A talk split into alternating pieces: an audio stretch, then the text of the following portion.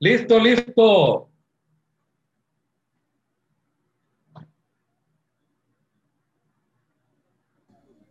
Hola, hola, hola, todo mundo, ¿cómo estamos? No sé si me escucho. Hola, hola, ¿cómo estamos? Gusto saludarlo. Muchas gracias. Ya empezamos, empezamos, se están uniendo las personas. Gusto saludarlos. Eh, a ver, ¿pueden, ¿puedo hablar, por ejemplo, el licenciado Leonardo nomás para escucharlo? Ah, sí, todo ah, se escucha bien. Ah, es que no escuchaba, no sabía si estaban las bocinas bien. Muchas gracias. Gusto saludarlo, qué bueno que anda por aquí. Los saludo con todo gusto. De acá, de Sinaloa. Gusto saludarlos a todo el mundo.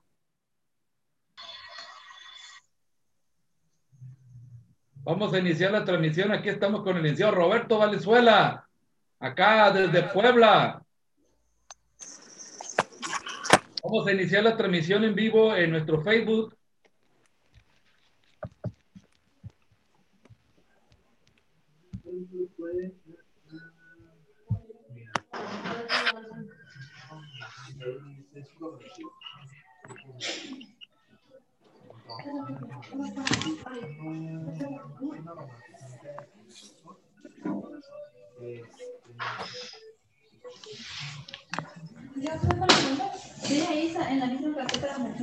¿Cómo están? Buenas tardes. Buenas, buenas, ¿cómo estamos, Pues bien, aquí ya este, ansiosos por, por empezar. Sí, yo lo sé que Además de aquí que la del internet ya ve que de repente nos, nos, pone ahí en, a toca. Eh, vamos, eh, estamos ya casi iniciando por la publicación en vivo en Facebook. ¿Ya? Ya merito, dijeran por ahí.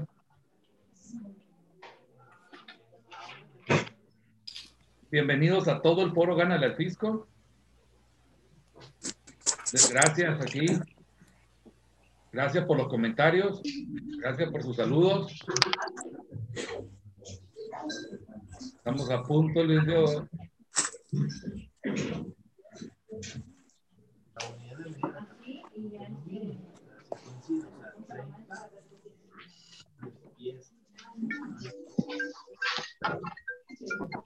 En este momento les aviso que ya se está transmitiendo también por la página Facebook Live, Foro Gánale al Fisco. Estamos admitiendo más personas, muchísimas, por cierto. Diga. Ya, vamos admitiendo todos, se están admitiendo poco a poco. Diga. Eh, ah, ya. Sí. Este, dos. Muchísimas personas. Ok, bajo, porque soy en el segundo piso. te veo en la puerta de la entrada del 5 de mayo. Ahí está la copiadora.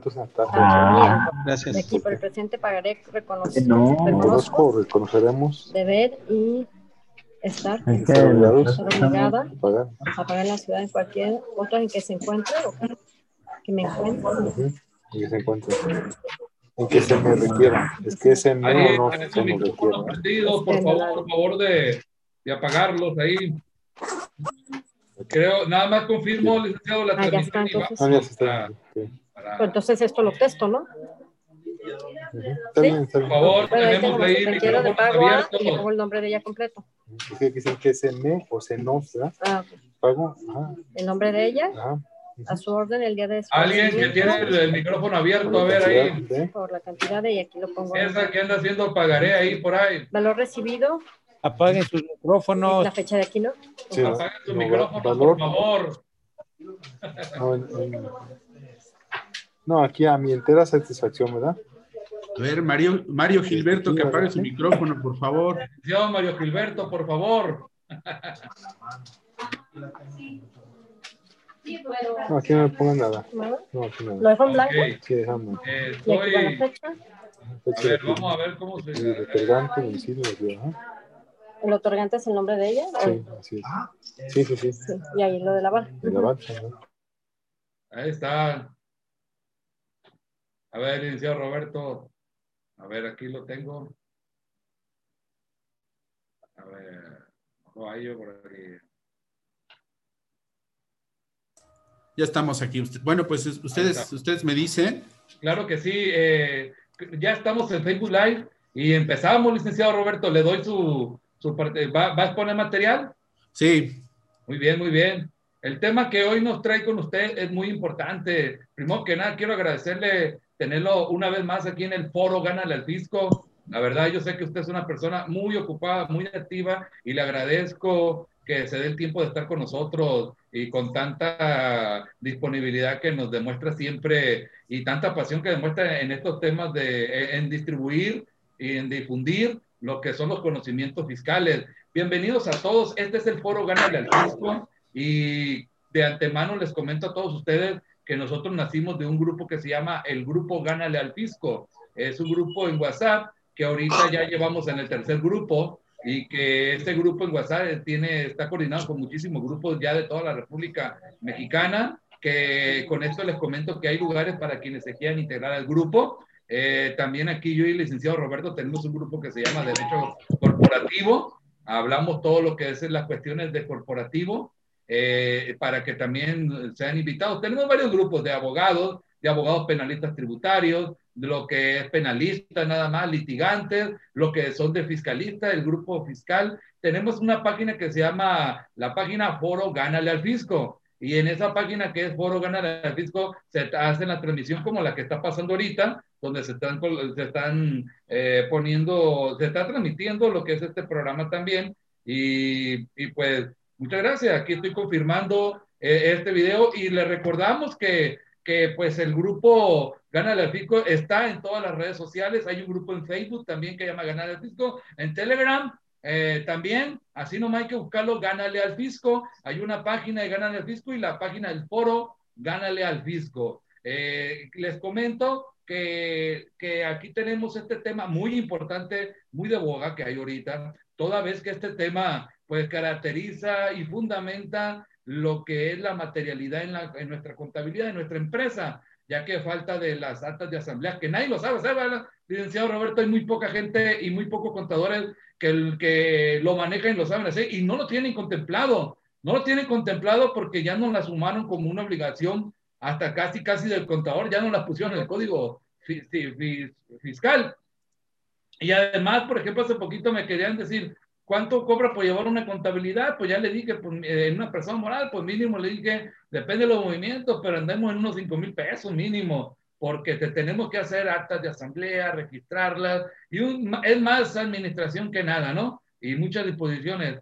Y, y están con la idea de que los contadores les siguen cobrando mil pesos, dos mil pesos. Usted ya sabrá cómo estará esa persona moral, ¿no? Ya sabrá usted. Eh, la verdad que la gente no lo sabe, pues, o si lo, y si lo sabe y lo ignora, me refiero a los empresarios. Los empresarios siempre buscan pagar menos eh, por los servicios fiscales, ¿no? Eh, no lo valoran y está en nosotros hacerlos valorar, señores contadores, abogados también, no se dejen.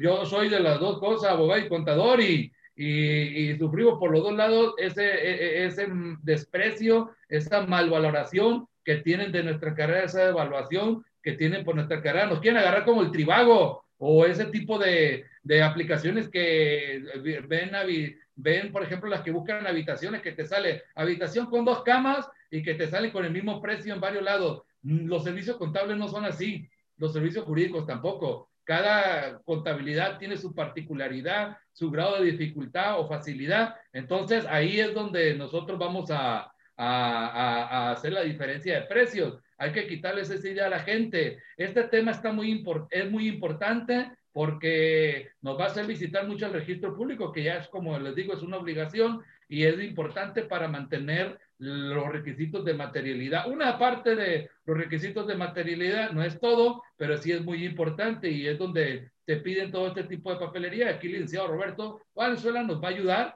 a, a de, a especificar este tema. Un saludo a todo el Colegio de Contadores de Mazatlán, un saludo a todos los contadores que nos están siguiendo, un saludo a los contadores de abogados también que nos están siguiendo y a todos los amigos de toda la República Mexicana. Alcanzo a ver aquí a, a varios contadores, saludos de Guadalajara, nos hacen llegar, saludos de, de acá del río, San Luis Río Colorado, muchas gracias, saludos. Eh, estamos aquí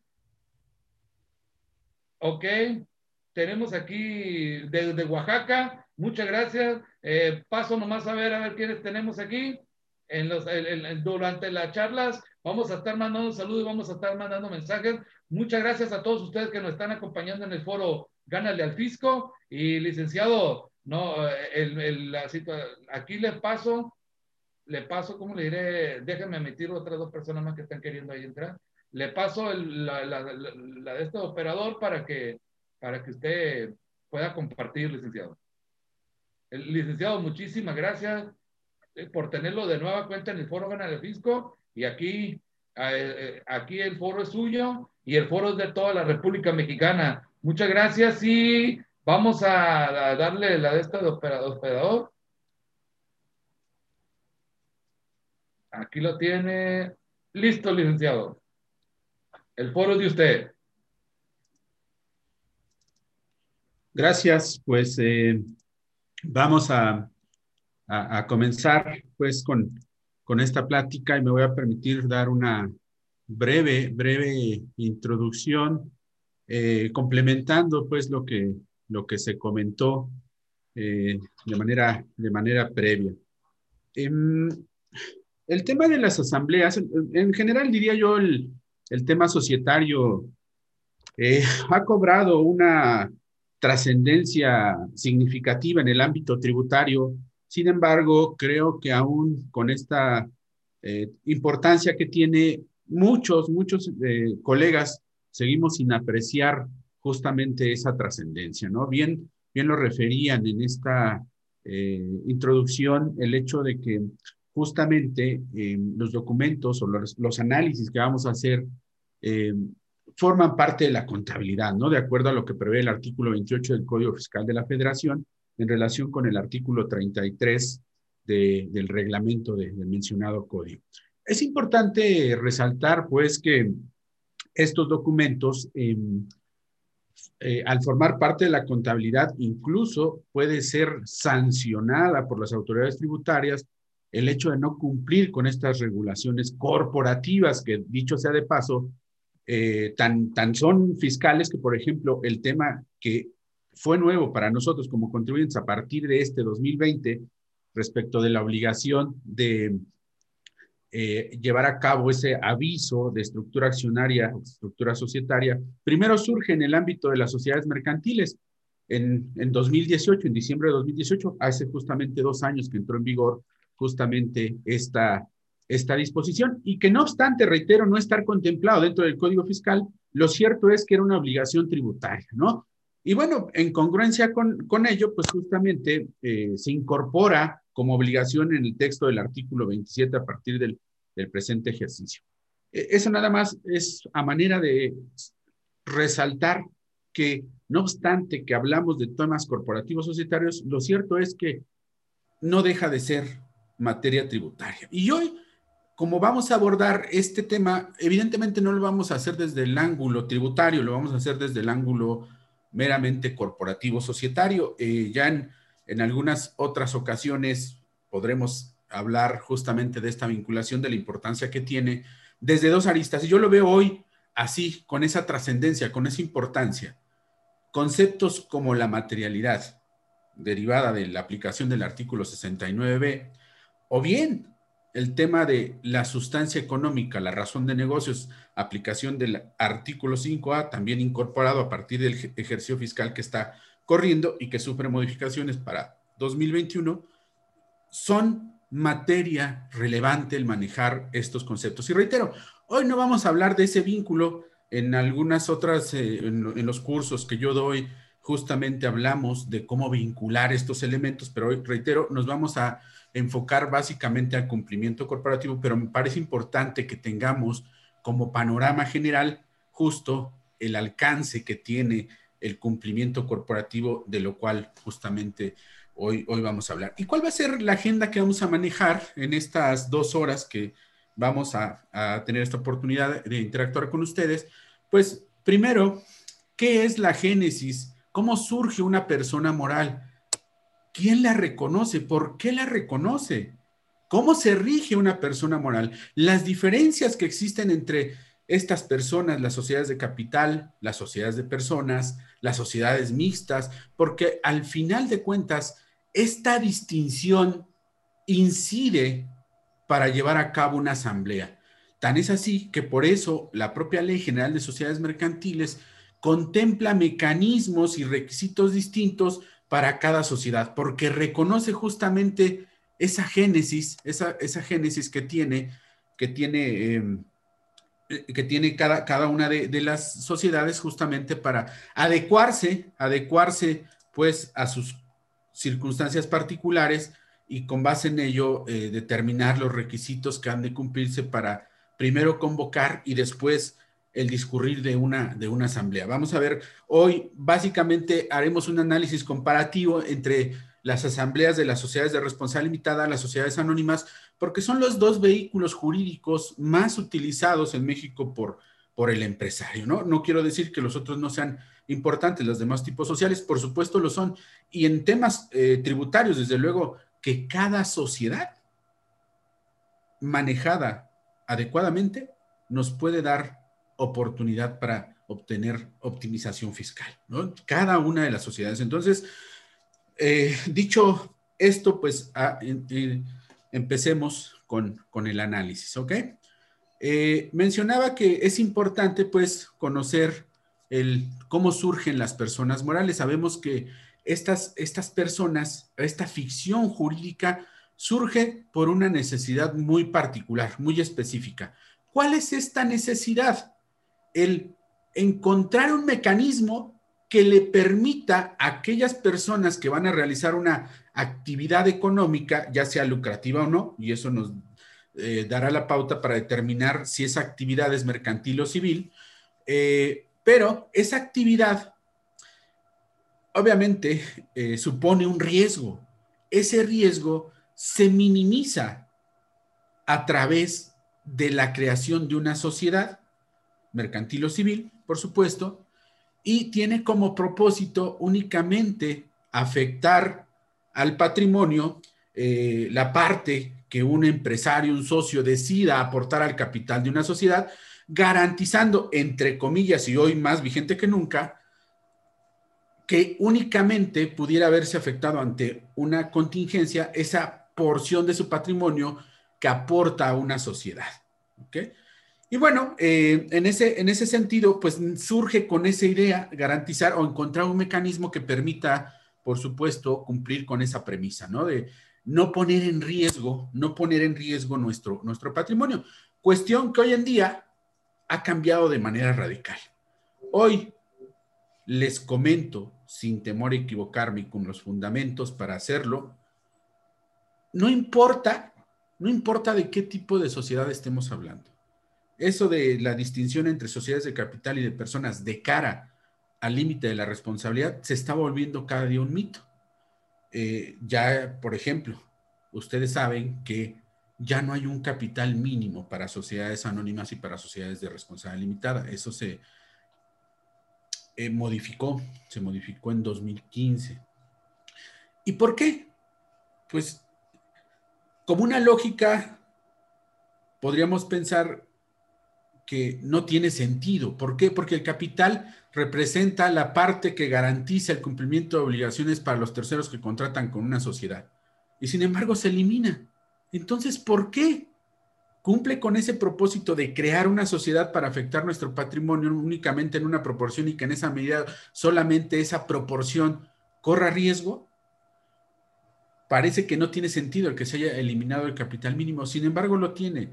Hay una tendencia mundial, ya casi al día de hoy 190 países han modificado sus textos mercantiles para eliminar un capital mínimo en las sociedades. Y justamente eso se da en virtud de que, de que dichas sociedades, pues, este, o más bien los socios de dichas sociedades, ya no, el capital ha dejado de ser un tema por el cual eh, implique el nivel o el alcance de la responsabilidad. Lo cierto es que en el mundo también, como tendencia, existe, existe eh, otros parámetros para determinar el alcance de la responsabilidad en una sociedad. ¿Cuáles son estos parámetros? Lo voy a decir así de una manera simple. La actitud, actitud con C, que asuman los socios al interior de una sociedad, el comportamiento que tengan. si dentro de la sociedad los socios despliegan sus actos económicos apegados a buenas costumbres, a buenas prácticas, los socios nunca van a tener una responsabilidad, con independencia del tipo social que queramos. Si por el contrario, los socios utilizan una ficción legal como lo es la persona moral para, en virtud de esa fachada, eh, llevar a cabo actos en fraude a la ley o en abuso del derecho, entonces los socios son solidaria y subsidiariamente responsables, con independencia de la figura que quieran, ¿eh? Tan es así, entonces, esta es la razón por la cual se modifica esa, eh, ese límite mínimo que se imponía para, para las sociedades referidas, ¿no? Entonces, hoy, hoy en día importa mucho esa actitud, esa conducta que asuman los socios al interior de la sociedad, de lo contrario, seguramente se verán inmersos ante una contingencia en el alcance de su patrimonio en su totalidad los socios. ¿Cuándo? Reitero, cuando se cometan conductas en fraude a la ley o en abuso del derecho.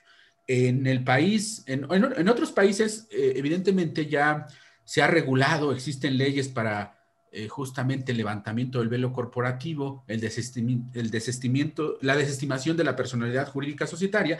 Esas figuras son vigentes en España. En México no está regulado, se han hecho intentos, en 2002 se creó una iniciativa para desestimar la personalidad jurídica societaria, así se pretendía denominar, no prosperó eh, y no obstante que no haya prosperado, lo cierto es que la interpretación judicial va encaminada en ese sentido. Y así encontramos un cúmulo de tesis, de jurisprudencias que justamente confirman esto que les estoy mencionando, de tal suerte que no obstante, reitero, no esté regulado de manera particular, lo cierto es que ya la aplican. Entonces, esa es la razón por la cual se modifican, se modifican. Y por eso se hace tan importante el manejo, el manejo corporativo en las sociedades. Reitero, hoy solamente analizaremos la parte corporativa societaria, dejando a un lado el tema tributario, que es importantísimo, por supuesto, vincular estas dos materias. Yo siempre digo, no imagino el mundo fiscal sin antes conocer el mundo corporativo. El tema fiscal es meramente consecuencia de lo corporativo. Nosotros como contadores, la mayoría de las veces, lo apreciamos al revés. Queremos primero partir del tema fiscal y después y darle su efecto. Eso, eso no es posible por una simple naturaleza de la aplicación del, derecho. Entonces, por, eso yo digo que como contadores tenemos mucho ese defecto. Y bueno, pues parte de, eh, como propósito eh, de esta plática, pues es concientizarnos pues de, del alcance que tiene manejar adecuadamente el derecho, el derecho corporativo. ¿ok? Bueno, y después de este, este análisis, entonces, las personas eh, morales son creadas como una ficción jurídica por el derecho en, en los años 1700, justamente con ese propósito de proteger el patrimonio de los socios, ¿no? Que únicamente esa porción que afectaran al capital pues si viera involucrada en caso o que se corría riesgo en caso de, una contingencia. ¿Ok? Y bueno, surgen muchas teorías eh, para analizar la creación de una sociedad. Y una de esas teorías que a mí me gusta, que evidentemente hay muchas y son muy profundas, pero hay una que se me hace incluso hasta curiosa y se las comento porque eh, creo que es muy fácil de recordar. Es una teoría que se llama teoría orgánica de la creación de sociedades. ¿Y en qué consiste dicha, dicha teoría orgánica? Pues hacer una analogía entre la vida biológica, la vida de las personas, las personas físicas, con las personas, eh, con las personas, desde luego, morales, ¿no? Eh, entonces, la analogía consiste en que el nacimiento de una persona física equivale a la constitución de, una, de una sociedad. Eh, desde luego, por favor, le pedimos a la licenciada Mireya Sendejas que, que, apague su micrófono, gracias.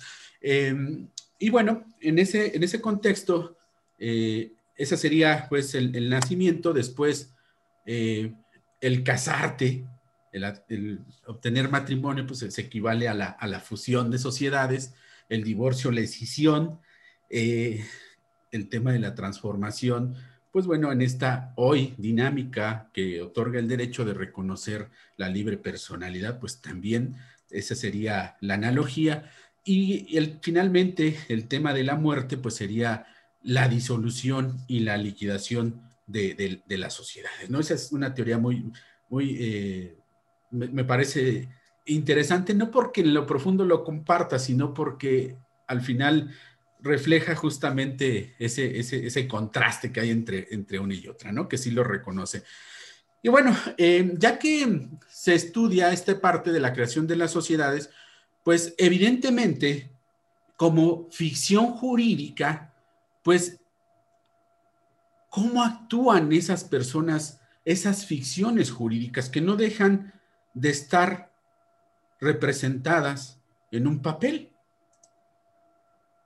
Pero, ¿quién despliega el ejercicio de derechos? Recordemos que parte de los atributos de la personalidad, tanto para personas físicas como para personas morales, desde luego, em, desde luego, em, pues es importante hacer, hacer su análisis. Eh, hago un paréntesis. Eh, en el momento en que tengan alguna duda, un planteamiento, alguna aportación, siéntanse en la libertad de levantar la manita y con, con, el, con el, símbolo, este, abrir su micrófono, lo, lo planteamos. Eh, yo prefiero hacerlo de esta manera porque de repente con la dinámica eh, avanzamos y de repente perdemos el contexto, ¿no? Entonces creo que para mí es más oportuno, más enriquecedor hacerlo de esta forma. Entonces, este, dejo ahí el, el comentario. Gracias, gracias por el comentario, licenciada. Este, pasa, pasan esos accidentes. Eh, y bueno, entonces, ¿quién despliega? Bueno, ¿qué es una persona moral? Primero, pues lo reconoce el artículo 25 del Código Civil Federal. Hago el paréntesis que en lo sucesivo me referiré únicamente al Código Civil Federal, pues por un tema de economía, ¿no? Porque en, el entendido de que se conectan desde diversas entidades del país y bueno, para hacer este análisis habrá que acudir pues al Código Civil de la entidad federativa donde donde nos encontremos, ¿no? Pero bueno, yo, lo hago por, economía, que son coincidentes. Por ahí encontramos diferencias en algunos códigos civiles interesantes. Por ejemplo, en el de Nuevo León hay, una parte muy interesante de cómo define a, las personas morales, que sí lo hace un poco distinto en relación a los diversos códigos eh, civiles. Pero bueno, el artículo 25 nos da siete eh, fracciones de quienes considera, a quienes considera personas morales, entre otros, y para efectos de, este, de esta plática, pues considera a todas las eh, sociedades mercantiles reconocidas por la ley, la ley particular, eh, también las, em, a las sociedades civiles, a las del título tercero, asociaciones, asociaciones, asociaciones civiles, perdón, y también, desde luego, a las instituciones mutualistas de seguros, a las sociedades cooperativas, lo reconoce el artículo 25. Eh, también nos da la posibilidad ese artículo 25 que reconoce la posibilidad que dentro de nuestro territorio nacional las personas morales de eh, nacionalidad extranjera puedan desplegar sus actos jurídicos, ¿no? Obviamente a través del cumplir una serie de requisitos que están establecidos en el propio artículo 12 del Código Civil Federal en relación con el 2736 y vinculado también con el 15, 16, 17, 18, 19, 20 del Código de Comercio. Esos requisitos han de cumplirse pues para que una persona moral extranjera pueda llevar a cabo sus actos en, nuestro país. Eh, y en esa misma dinámica, en esa tesitura, el artículo 26 del Código Civil establece que esas ficciones jurídicas pueden ejercitar todos los derechos inherentes a la consecución de su objeto social. El artículo 26 del Código Civil Federal. Entonces, es el ejercicio de derechos de ese atributo de la personalidad. Recuerden, uno de ellos es eh, el, atributo, eh, la capacidad, que es la capacidad de goce y la capacidad de ejercicio. En el caso de las personas morales, únicamente tienen capacidad de goce, no capacidad de ejercicio. ¿Ok? Pero esa capacidad de goce la tiene que desplegar o así a través de una persona física. Y eso lo establece el artículo 27. Dice el 27, más palabras más, palabras menos, yo nada más pongo las láminas como referencia, no acostumbro leerlas y cuando lo hago lo señalo de manera puntual, ¿no? Eh, que las personas morales obran y se obligan por medio de, los órganos con que se integra cada una de, de sus sociedades y Punto importante, de aquí partimos para hacer análisis, tanto fiscal como corporativo. cómo se rigen las sociedades. Y van en este orden, por la ley. Se regulan por la ley. Segundo punto, por sus escrituras constitutivas. Y tercero, por sus estatutos sociales. Y esto no lo reitera el artículo 28 del Código Fiscal de la Federación. ¿Y por qué cobra trascendencia esto que comento? Pues bien, porque hay una libertad contractual. Siempre hay que observar este camino. Primero, la ley. Y hay veces, y eso hay que saberlo, hay veces que tanto en los contratos como lo es la constitución de una sociedad, eh, aunque haya disposiciones que no se establezcan en los mismos por virtud de lo que prevé la ley, aunque no esté contemplado de manera puntual, pues se tiene por puesto en esos contratos. Pero hay que saberlo puntualmente. Para otros casos, bueno, eh, más bien no para otros casos, en ese orden, después de los estatutos, entonces viene, perdón, primero de la ley, después por su escritura constitutiva en, el entendido de escritura constitutiva que hay dos formas de constituir una sociedad, que una son a través de escrituras propiamente que tira, que emite un notario, y las pólizas que emite un corredor público en tratándose de sociedades mercantiles. Y el tercer punto es por sus estatutos. Y yo aquí les preguntaría, y si alguien tiene la respuesta, padrísimo sería que no la diera. ¿Qué diferencia habrá entre escritura constitutiva y estatutos, no? Eso es lo primero que habrá que preguntarnos y resolver, porque evidentemente para entender las leyes, pues hay que entender los conceptos. Y si entendemos los conceptos, podemos entender los alcances. Si entendemos los alcances, pues podemos configurar de manera adecuada todos nuestros actos jurídicos. Por eso es importante. Entonces, dejo ahí la primera pregunta. Si alguien tiene algún comentario, una idea, pues será, por supuesto, bien, bien recibida. ¿no? Entonces, así es como actúan, actúan las personas morales. Les mencionaba que en el artículo 25, particularmente la fracción séptima del Código Civil Federal, establece que eh, las leyes nacionales rigen, rigen evidentemente para todas las personas que se encuentren en el interior, en el, en el país. Y habla de personas sin hacer distinción, de tal suerte que entendemos que se refiere a personas físicas como morales. Y bueno, también, desde luego, esto referido al ámbito de los comerciantes, personas morales, del, eh, constituidas en, otro, en otra legislación. Aquí nos, nos comentan. Eh, Así es. Nos comenta Felipe BR. He visto el término estatutos más para asociaciones civiles o sociedades civiles, a diferencia de acta constitutiva para las sociedades mercantiles. Eh, gracias, gracias por el comentario. En, la exposición de motivos del Código Civil de 1928, que es cuando surge este, este, este artículo, a ver, voy a, antes de, de, continuar con el comentario, leo otro. Nos comenta José, la escritura constitutiva es el documento que integra una sociedad anónima, pero los estatutos son el articulado que el fedatario público transcribe del documento resultante de un acuerdo de voluntades al crearse la sociedad. Em, válida la interpretación. Sin embargo, les voy a comentar lo que establece como exposición de motivos el Código Civil de 1928. Dice que por, eh, por escritura constitutiva eh, debemos entender justamente el acto, el acto por el cual surge a la vida jurídica una sociedad. Entonces es la póliza o la escritura pública y que los estatutos son todas aquellas modificaciones que se presentan una vez que surge la vida jurídica la sociedad. Es decir, para decirlo en un contexto simple, las asambleas que se celebran. Así lo refiere la, exposición de motivos del Código Civil de, de 1928. Entonces, de acuerdo a esa exposición, esta sería la diferencia entre, entre unos y otros. ¿Ok? Y tiene importancia porque cómo se rigen. Estamos, estamos en ese contexto. ¿Ok?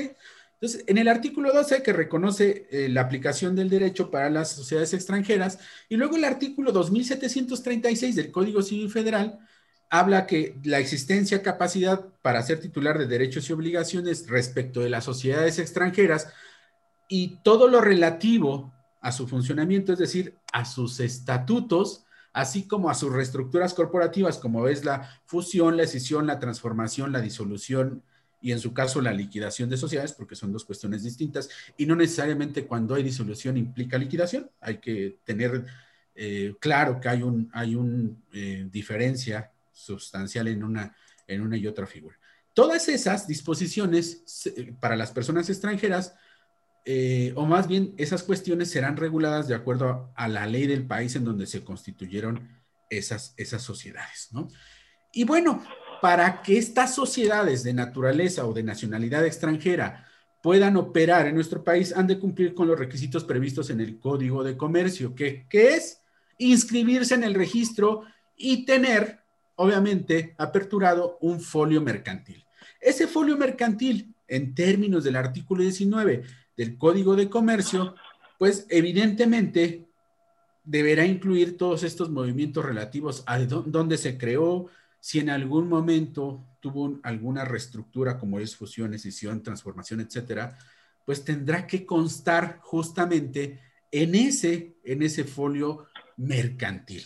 Pero evidentemente siempre tendrá que llevarse a cabo ese tipo de reestructuras o modificaciones atendiendo a la legislación del país que se creó. Es importante mencionar que sí, las sociedades eh, tienen nacionalidad. De hecho, la ley de nacionalidad establece en su artículo 5 que las sociedades mexicanas obviamente tienen esa nacionalidad y reconoce también la nacionalidad extranjera de las sociedades que se constituyen más allá de nuestras fronteras, ¿no? Entonces, es importante. Punto relevante, miren, porque nos preguntan mucho de repente y yo creo que todos nos hemos cuestionado cuáles son las asambleas que deben de inscribirse o no en el registro público. Y aquí está la respuesta, es bien sencilla la respuesta, muy sencilla. Nada más basta abrir el código de comercio, vete al artículo 21 y ahí encuentras qué es lo que se debe de protocolizar. Bueno, no lo, que se debe protocolizar, lo que se debe de inscribir. Pero de repente buscamos donde no hay, ¿no? Donde no existe. ¿Y cuáles son los actos que han de inscribirse en el registro público? Eh, pues, evidentemente, la constitución de la sociedad, eh, la, fecha en que, se constituyó el domicilio social, que son los requisitos generales a calú del artículo 6 de la Ley General de Sociedades Mercantiles, y eh, el acta de la primera Junta General, si es que se constituyó por suscripción pública, los poderes y nombramientos, pero fíjense, eh, también aquí lo importante es los documentos justificativos de los saberes del patrimonio que tenga, no es, perdón, es la emisión de acciones, cédulas y obligaciones eh, de ferrocarriles, pero me detengo en la emisión de acciones. Únicamente en cuanto se constituye una sociedad, porque por ahí tenemos un problema de que cuando se transmiten eh, acciones, que si lo tengo que protocolizar, que si, yo les diría, no, tenemos una percepción equivocada la transmisión de acciones no requiere consentimiento de nadie, es un título valor. Y si no requiere consentimiento, no tienes por qué celebrar asambleas. De hecho, cuando tú llevas a registro público una transmisión de acciones, ni te pelan ni hasta se ríen de ti. No son inscribibles, no son inscribibles. Luego entonces no requieres, no requieres este, eh, asamblea y tampoco es inscribible. Entonces, aquí en este artículo 21 encontraremos cuáles son los actos jurídicos susceptibles y obligatorios, desde luego, de inscripción ante dicho, dicha institución. En ese sentido, pues es importante justamente conocer, conocer todos estos temas, porque reitero, es una pregunta, este, por favor, ahí pedimos a, Gustavo que, cancele su audio. Eh, entonces, aquí encontraremos la respuesta, qué es lo que se debe. No, pero una pregunta. Adelante, adelante. Eh, usted habla de transmisión de acciones, que no es inscribible, pero una compraventa de acciones sí, es, sí se inscribe, o es lo mismo. Pues si es compraventa, si es donación, si es usufructo, si la otorgaste en garantía, si la dejaste en prenda, eh, si la entregaste en reporto, si le afectaste a fideicomiso, es transmisión y no es inscribible. o sea, está aquí, es, perdón, es equivocado entonces el hecho de, de, por ejemplo, al hacer una compra-venta de acciones, eh, protocolizarlo si es obligatorio, ¿verdad? No. Pero no, no. Porque es, eh, mira, te voy a hacer una analogía para ser muy preciso. Mm. Sí, La acción es un título valor y se rige por las disposiciones de la Ley General de Títulos y Operaciones de Crédito, particularmente los artículos 33 y 34. Vamos a hacer la analogía con el cheque. Yo te emito a ti un cheque y tú el cheque llegas con alguien, le compras una computadora o el bien que se te antoje y le dices, te pago con este cheque y te lo endoso. ¿Me tuviste que pedir autorización a mí para endosar ese cheque? No. Lo mismo sucede con las acciones. Y yo veo una conducta reiterada, que celebran una asamblea para pedir autorización. Pero ¿por qué te voy a pedir autorización si es mi título? Yo sé lo que hago con él. No tengo que pedir permiso y mucho menos celebrar una asamblea. Solamente hay dos excepciones para perdón. puntuales. Sí, adelante, Francisco. Eh, perdón, soy José Antonio Paredes. Y si es, los estatutos, el hecho de que la transmisión de propiedad de mis acciones tendría que pasar por, pedir autorización, ahí sí. Ah, solamente que estuviera regido en estatutos, ¿verdad? Pero solamente son dos excepciones que establece la ley.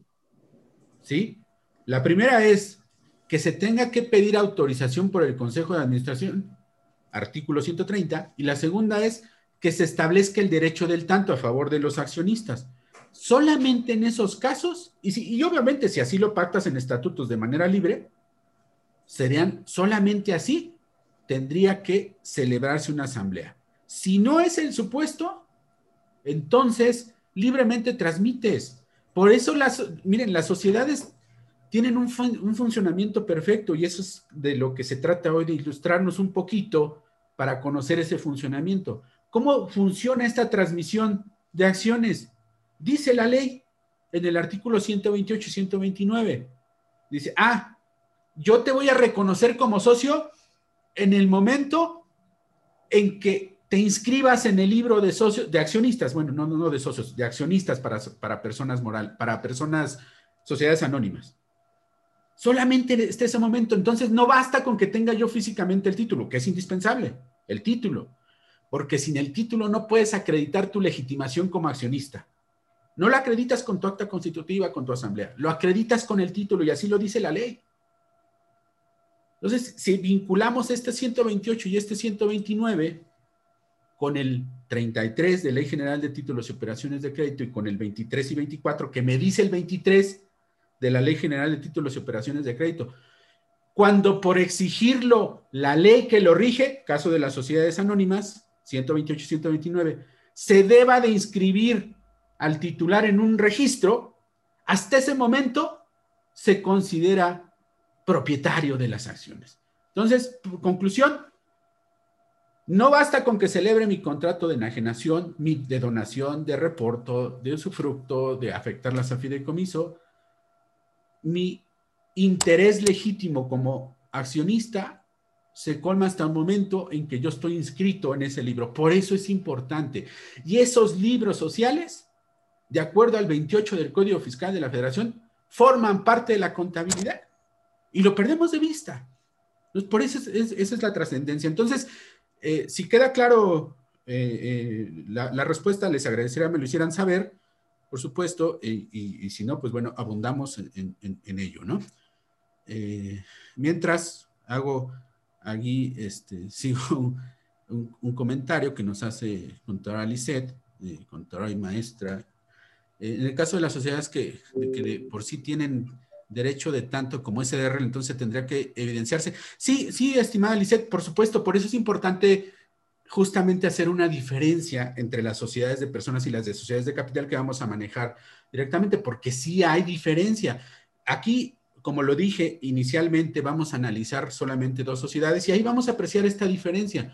Allá sí, en sociedades de responsabilidad limitada, que sería una analogía con esta que tú planteas de sociedad este, Ah, bueno, de, hecho sí mencionas la sociedad responsabilizada, ahí sí se requiere autorización por la naturaleza de la sociedad, ahí sí.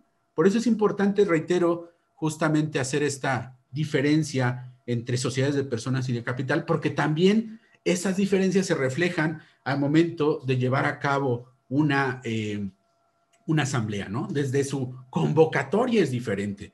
¿Ok? Este, entonces, con esto, Lizeth, pues ojalá ya haya dado respuesta a tu pregunta y luego eh, nos, nos comentan si hay acciones de circulación restringida tienes, tienes requisitos, habría que atender esos requisitos totalmente, sí, esas serían las particularidades. Eh, y luego, Lisette nos, nos, nos perdón, Lisette, que te llame así, este, es para, para abreviarlo, espero que no te incomode, este, no, te quito tus títulos. Eh, y dice, entonces la sociedad civil y las asociaciones civiles que no tienen títulos accionarios o que es suficiente tienen la aportación en libro de socios, si se, si se requeriría la asamblea protocolizada o es suficiente que ese contenido, el cambio de asociado en el libro de socios de esas organizaciones. Fíjate que son las dos cosas, dice, es Ahí sí se requiere asamblea en sociedades civiles y asociaciones civiles, por la naturaleza son sociedades de personas. Y en ese tipo de sociedades de personas, pues obviamente sí requieres porque los socios por naturaleza tienen el derecho del tanto. Ahí sí por naturaleza, por disposición legal. Entonces, en esas sociedades sí requieres la aprobación en asamblea. Ahí sí, no, no, este, no hay de otra, no hay opción. Ahí sí. Y, y luego nos sigue comentando ¿Y daría esto fecha cierta? Sí, desde luego, ¿no? La Asamblea, ahí sí, como es, se trata de modificar estatutos, entonces sí le da fecha cierta porque interviene un fedatario público que es uno de los, de los tres requisitos que establece el artículo 2034 del Código Civil Federal en relación con la jurisprudencia del 6 de diciembre del año pasado, ¿no? De la fecha cierta, ¿ok? Entonces, este, sí, sí, por supuesto. Y bueno, eh, menciona los comentarios. Entonces, importante, estos son los únicos elementos o los únicos actos jurídicos que han de inscribirse en el, en el, registro, en el registro público. Para tenerlo clarito, porque de repente dicen, oye, este, los aumentos de capital variable, no, los aumentos de capital variable no, no se tienen que inscribir en el registro público. Aquí están los actos que únicamente han de, han de inscribirse ante tal, ante tal registro. ¿okay? Em, mm, bueno, entonces, esta, esta sería. Ok, no hay una definición de sociedad mercantil, como si la hay para las sociedades civiles. Entonces, pues es tan importante conocer un concepto, una definición de sociedad mercantil, porque nos da pauta para muchas cuestiones. Pareciera algo que es irrelevante, sin embargo, tiene una trascendencia vital.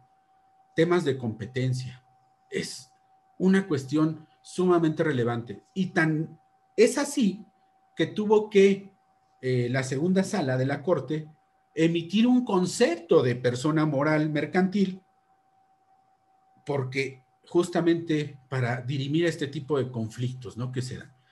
Entonces, ¿qué hace, ¿qué hace la Corte en esa jurisprudencia que viene de 2012?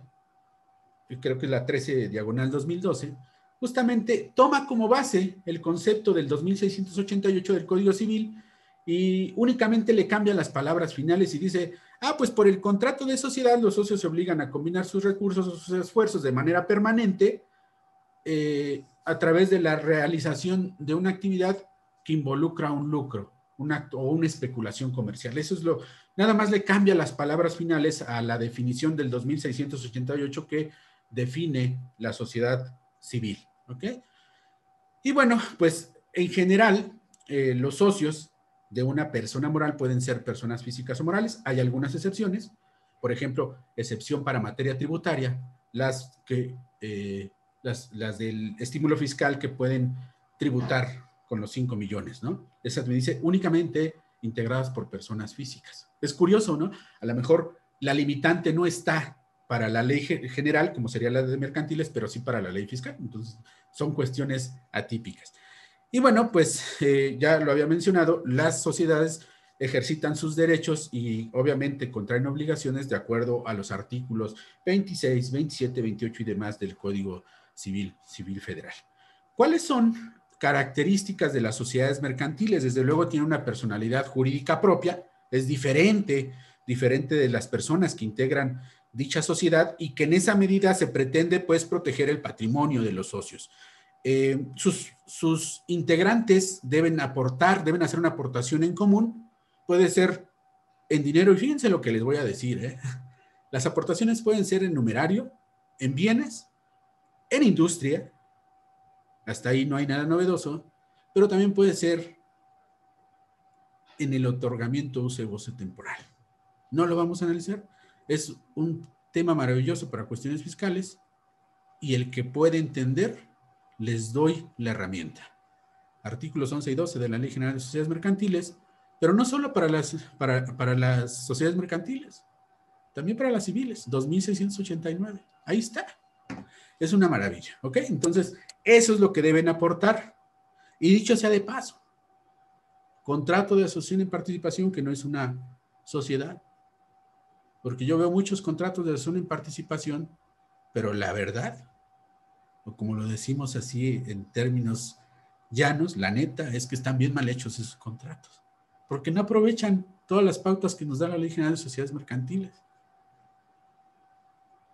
Idea, contemplen socios industriales en el contrato de acción en participación y les va a cambiar la óptica de manera distinta. Pero bueno, no, no hoy no vamos a hablar de, de planeación fiscal, solamente de, esta, de estas cuestiones.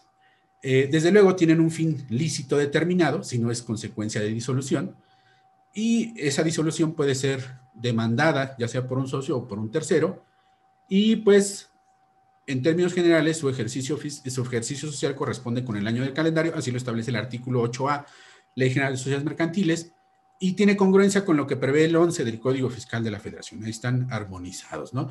Y bueno, hay ejercicios irregulares cuando eh, se constituye la sociedad con posterioridad al 1 de enero, que casi siempre es así, pero también reconocen ejercicios anticipados en tratándose de fusión, escisión y desde luego en la disolución y liquidación de, sociedades. ¿ok? Bueno, eh, hay dos criterios para formar una sociedad o para integrarla. El primer criterio es el objetivo y el segundo es un criterio formal. Eh, cuando surgió en 2016 la Sociedad por Acciones Simplificadas, una pregunta recurrente que nos hacían, incluso colegas contadores, oye, ¿puedo constituir una SAS para prestar servicios eh, profesionales? Sí. Y es que había muchos que decían que no. Yo decía, bueno, ¿y por qué no? Ah, es que es una naturaleza civil. ¿Y eso qué tiene? Ah, pues entonces desvirtúa la naturaleza de una sociedad mercantil. ¿Y eso dónde lo dice, no? Entonces, por eso es importante que manejemos estas diferencias de criterios objetivos, criterios formales, sociedades de personas, sociedades de capital y sociedades mixtas. Por eso es relevante. Entonces, el primer criterio tenemos que es objetivo y que este no lo define el 2688 del Código Civil, que nos conceptualiza que debemos entender por una sociedad civil. Y nos dice puntualmente que por el contrato de sociedad, los socios se obligan eh, a combinar sus recursos, sus esfuerzos para la realización de un fin común de carácter preponderantemente económico y puntualizo que no constituyen especulación comercial. Esa última parte, que no constituyen especulación comercial, fue lo que modificó la Corte para dar el significado, la acepción de sociedad mercantil y plasmarlo en una jurisprudencia. Entonces, aquellas sociedades que reúnan los elementos anteriores, pero que sí constituyan una especulación comercial o que tengan como fin una especulación comercial, entonces esa es una sociedad mercantil. Esa es una definición. Ese es un criterio objetivo. Entonces, si tú haces esas actividades, vas a ser una sociedad civil. Yo siempre digo, y lo veo, porque en el despacho afortunadamente con eh, los clientes que tenemos, que nos consultan como segunda opinión, y lo digo con todas sus letras y no en un ánimo de exhibir, lo digo por un ánimo de que hoy abonemos conocimientos y con esos conocimientos tengamos una mayor posibilidad de brindar asesoría de calidad. ¿Por qué? Porque nosotros llegan muchos de, es que acudí con el contador y me dijo que yo necesitaba constituir una sociedad civil. Y la verdad es que nos vamos siempre con una idea falsa, una partimos de una premisa, una premisa que es verdadera, pero la segunda premisa no es igual, entonces la conclusión, pues entonces puede ser falsa, ¿no? Y me explico por qué. Porque nosotros no debemos definir qué sociedad le vamos a recomendar a alguien que nos consulta únicamente basándonos en la actividad que va a desplegar. Y nosotros lo que les preguntamos de manera puntual, ¿a qué te vas a dedicar? Eso es lo último que yo les pregunto. Primero, ¿quiénes van a ser tus socios? ¿Qué piensas hacer? Inicialmente, ¿cómo vas a partir? ¿Cuáles son tus planes a mediano y a largo plazo? Oye, ¿cuáles son tus bienes? ¿Bajo qué régimen estás casado en caso de que tenga eh, ser casado? Eh, ¿Cuál es el capital que vas a aportar? ¿Tienes hijos? Etcétera, una serie de preguntas. Y al final le digo, ¿a qué te vas a dedicar? Cuando me preguntan, ya me dan toda esa información, le digo, oye, mira, por naturaleza te correspondería, porque me dices que vas a hacer diseño gráfico y publicidad, te correspondería una sociedad civil. Pero si yo te digo, si yo te digo que tú vas a responder solidaria, subsidiaria e ilimitadamente, ¿decidirías constituir una SC? Al margen de, de las cuestiones fiscales, sé que sabemos que tiene ventajas una sociedad civil pero no necesariamente tengo que pensar en una sociedad anónima, una sociedad responsable limitada, puedo pensar en una sociedad cooperativa. Ah, pues mira, ya que me dijiste todas tus, eh, ya que le diste respuesta a todas mis interrogantes, entonces yo, ahora sí, este es el abanico de posibilidades y tú decides qué sociedad, pero en el entendido de que te quede completamente satisfecha cualquier duda en relación a las contingencias que pudieran presentarse de una sociedad. Y yo no, yo no, que quede claro, nosotros no promovemos el incumplimiento, nosotros preveemos, prevenimos, protegemos el patrimonio.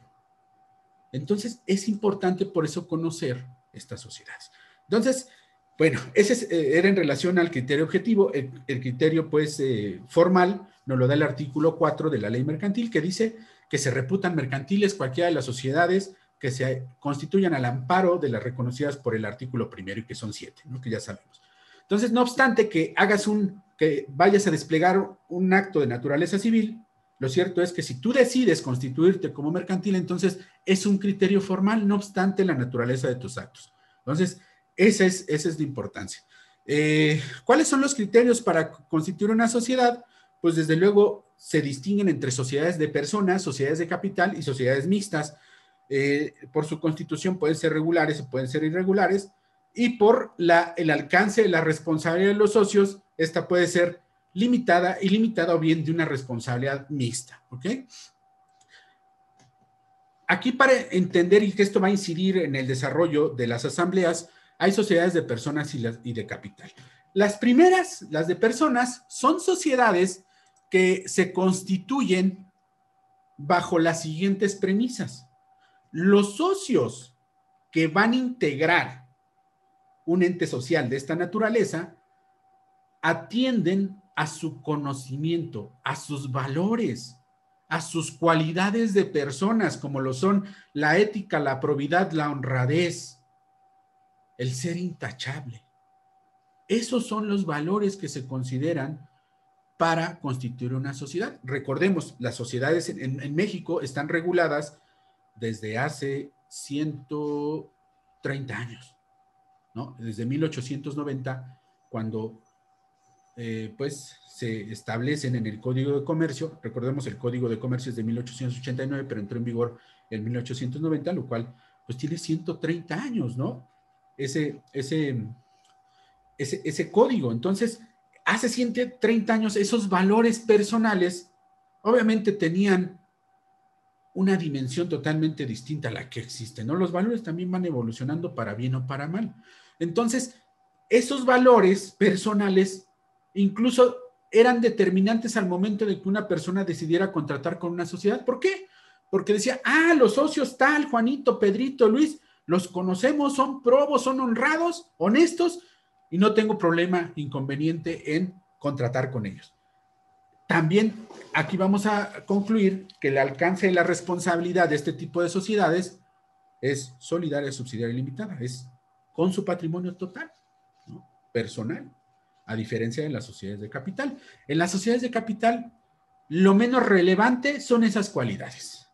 Lo que realmente es trascendente es la cantidad de recursos que puedas aportar al capital de la sociedad. Entonces, no importa la persona, doctrinalmente, porque sabemos que hoy en día es importante saber con quién nos vamos a asociar por todas las trascendencias que, esto puede traer, ¿no?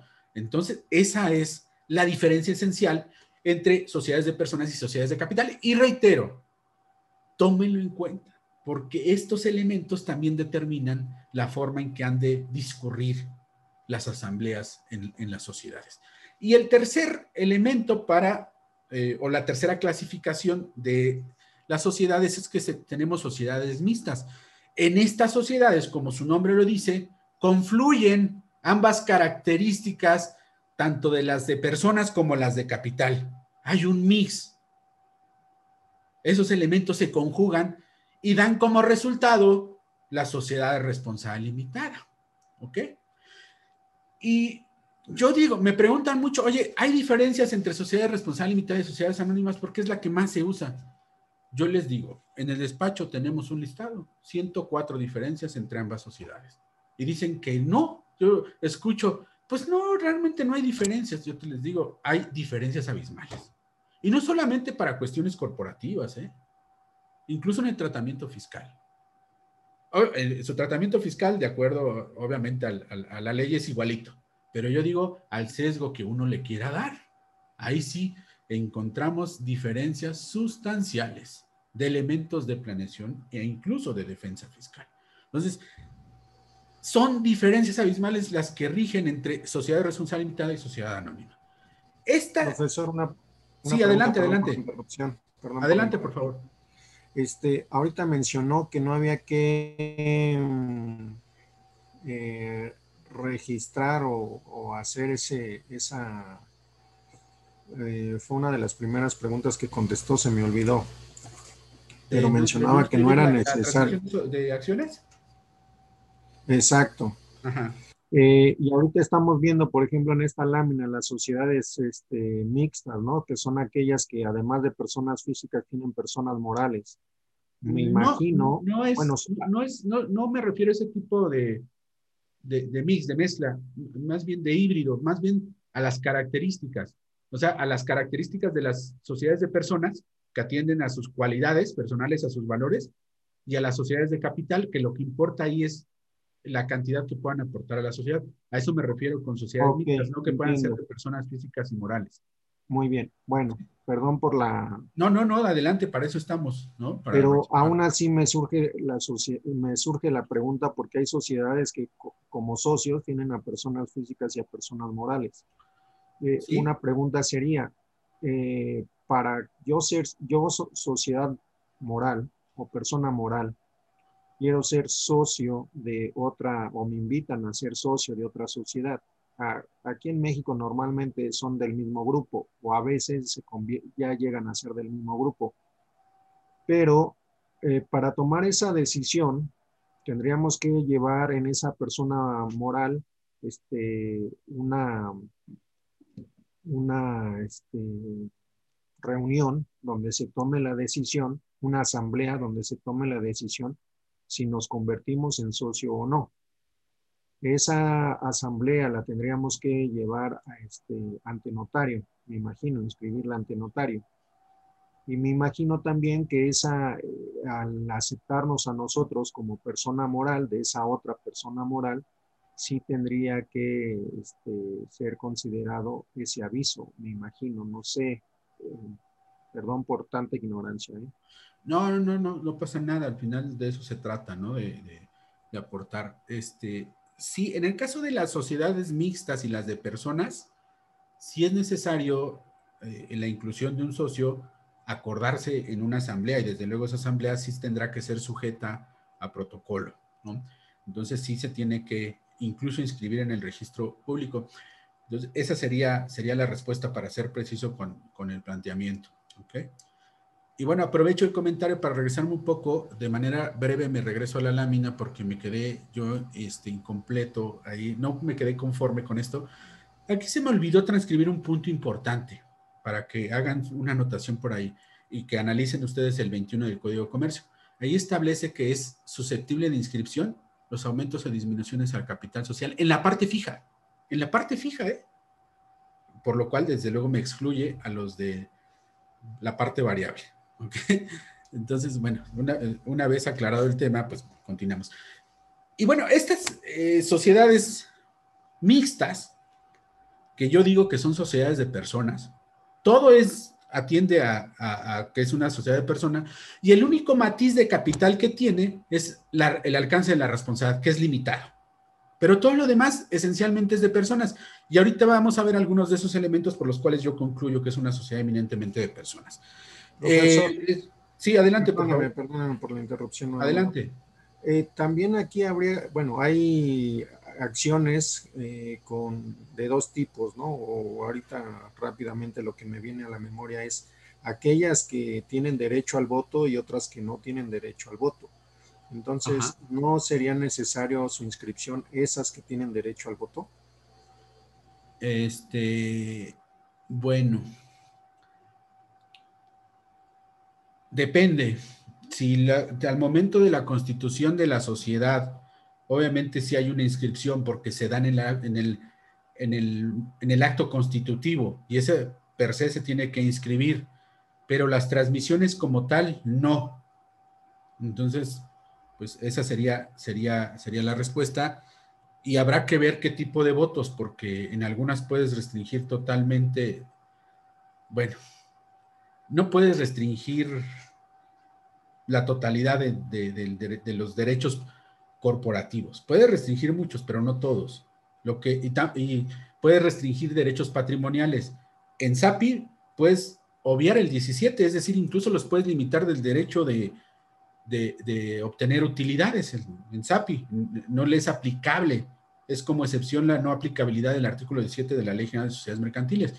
En sociedades anónimas convencionales, sí existe esa limitante, no puede restringir las utilidades, aun cuando el 91 de la ley, fracción séptima, inciso C, nos da la posibilidad de emitir acciones que otorgan derechos diversos, pero nunca, nunca que eh, determinen la no eh, garantía de obtener una utilidad. Entonces, es, el tema de las acciones es un tema sumamente amplio, bien interesante. Yo nada más les digo como ti, si uno es capaz, de estudiar el alcance y la diferencia que existe entre las acciones en términos del 91, que les mencioné, van a encontrar la fórmula para paliar los temas de responsabilidad solidaria para efectos del 26 fracción décima del Código Fiscal. ¿no? Eso es lo que les puedo, les puedo, les puedo comentar y que no nos escuchen por ahí.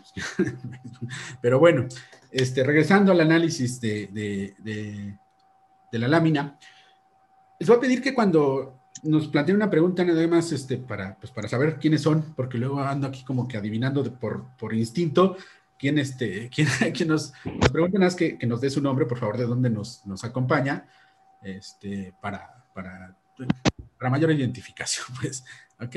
Entonces, eh, ¿cuáles son las, eh, algunos de los toques distintivos entre sociedad responsable limitada y anónima?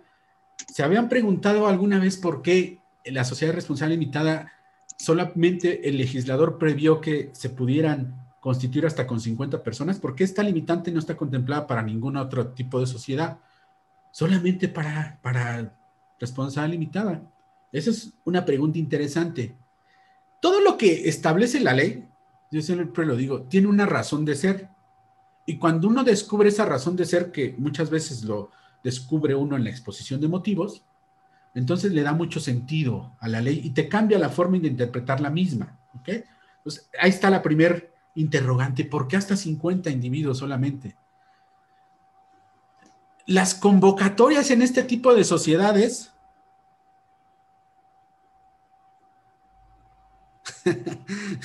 Nadie dirá, dice, nos comenta, nos comenta este, dice, eh, ok, eh, las convocatorias son personales. Aquí ya tenemos una distinción para cuando lleguemos al análisis de las asambleas.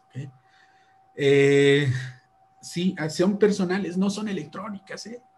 No la vayan a regar, porque eso te conduce a la nulidad. Las convocatorias electrónicas son para sociedades anónimas. Así están las reglas. Ok, este, bueno. La transmisión de participación requiere aprobación unánime, a diferencia de las acciones. Cuando les comenté, no necesito permiso de nadie, salvo las dos excepciones comentadas, o las tres que comentamos porque alguien abonó que si se establecía en estatuto, sí. Pero por disposición legal, este tipo de sociedades sí requiere transmisión y unánime, no mayoritaria, unánime. ¿Ok? Las partes sociales no son negociables, lo cual no quiere decir que no las podamos transmitir. Desde luego que se puede transmitir, pero tiene formalidades. ¿Y cuál es una de esas formalidades? Sí que se apruebe en asamblea porque requiere justamente la aprobación de los demás socios por unanimidad. A eso me refiero, que no debemos entender que no se pueden transmitir, sí son negociables, pero bajo estas condiciones. Todas estas, todas estas eh, características son propias de las sociedades de personas. Y así no les podemos pasar enumerando enumerando, y todas van a ser de personas. Y el único toque que tiene de sociedades de capital es que se limita la responsabilidad de los socios hasta por el monto de su aportación. Ese es el único toque que tiene de capital. A mí me gusta mucho este tipo de sociedad. Me gusta mucho, yo la prefiero por la sociedad anónima en algunos casos particulares. Depende. Digo, obviamente va a depender de qué es lo que te planteen tus clientes, cuáles son sus necesidades, cuáles son sus propósitos, cuál, qué vislumbran en el futuro para decidir qué recomendamos, si un tipo social u otro. Eh, bueno, el artículo 4, que ya lo había mencionado de la ley, en relación con el tercero del Código de Comercio, entonces reitera esta eh, cuestión que analizábamos, que las sociedades que se constituyan al amparo de las reconocidas por el artículo primero de la ley mercantil, pues obviamente se reputan comerciantes en términos del tercero del código, del código de comercio. ¿Cuáles son los criterios para, para formar una sociedad? Pues el capital puede ser fijo, puede ser variable, puede ser mixto, ¿no? Que tenga las dos vertientes. Y no sé, yo por, por virtud de tiempo, pues obviamente no vamos a, alcanzar a tocar, pero yo les invito, los invito, nada más les hago el comentario. Hay una diferencia sustancial entre el capital fijo y el capital variable. Y una de esas diferencias es la discusión eterna, sobre todo en el tema fiscal, que para mí desde hace tiempo no tendría razón de ser dicha discusión. ¿Se deben de protocolizar o no los aumentos al capital variable? Y yo les diría que depende, depende del tipo de sociedad. No, no opera lo mismo para toda, porque se pueden derivar efectos interesantes. El no protocolizarla, el contemplarlo en estatutos, por eso era importante leer los 25, 26, 27, 28 del Código Civil, porque ahí nos dice cómo se ha de regir una sociedad, primero por la ley, después por la escritura constitutiva y después por los estatutos. Entonces, por eso cobra especial relevancia. Yo les digo, de cara al tema fiscal, el tema de capital variable es una maravilla estudiarlo. Es, eh, eh, y hay diferencias sustanciales, pero muy, muy, muy sustanciales entre una. Yo les diría, cuando me pregunta algún cliente, oye, mira, eh, voy a hacer una operación con, con, este cliente, le pedimos estados financieros, analizamos, hacemos due diligence, y si vemos que trae un capital de 50 mil y que trae un capital de fijo de 50 mil, que trae un capital variable de 8, 10, 15, 20 millones, le digo, no contrates pues, ¿Por qué? Pues porque no te garantiza que vas a cumplir con sus obligaciones. Así, punto. Oye, pero el capital, sí, pero es variable. Y el, capital variable es muy simple mover.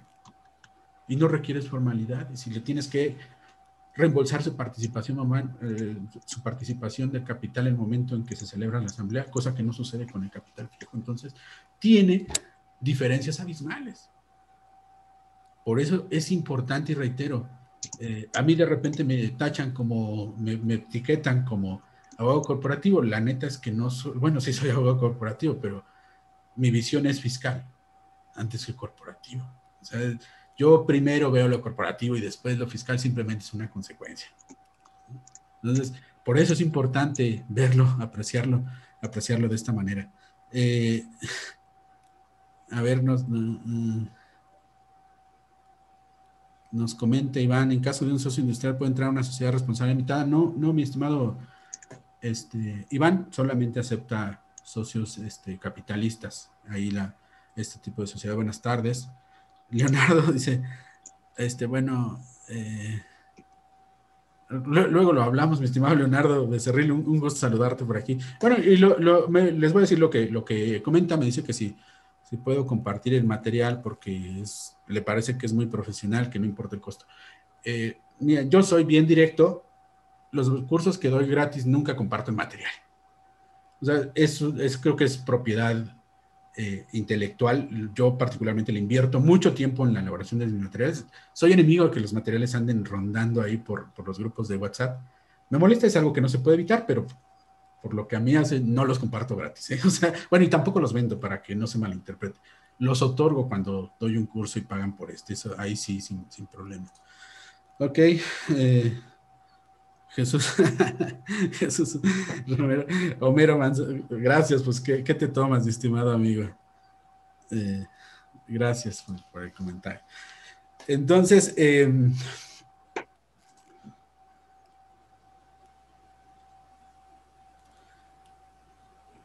gracias, Lázaro. Sí, nos, nos comenta aquí que sí, espera que sea el curso de asambleas en 2021. Lo tengo pro, es un taller de asambleas para 2021 donde vamos a ver todas las hipótesis de asambleas, pero taller de, de 10 horas que vamos a analizar. Eh, nos pregunta el contador Ignacio, ¿las utilidades en una responsable limitada se reparten igual que las de una SADCB?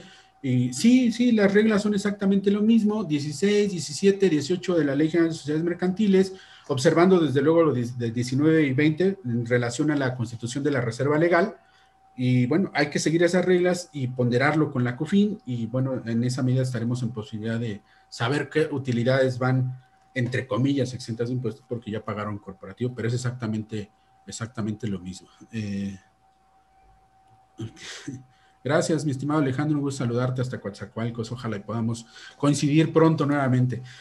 Ok, bueno, entonces estas son, son los criterios para constituir, criterios para constituir este, eh, sociedades, ¿no? Las, las sociedades reconocidas por el artículo primero, ya la sabemos, no la repito, simplemente es material.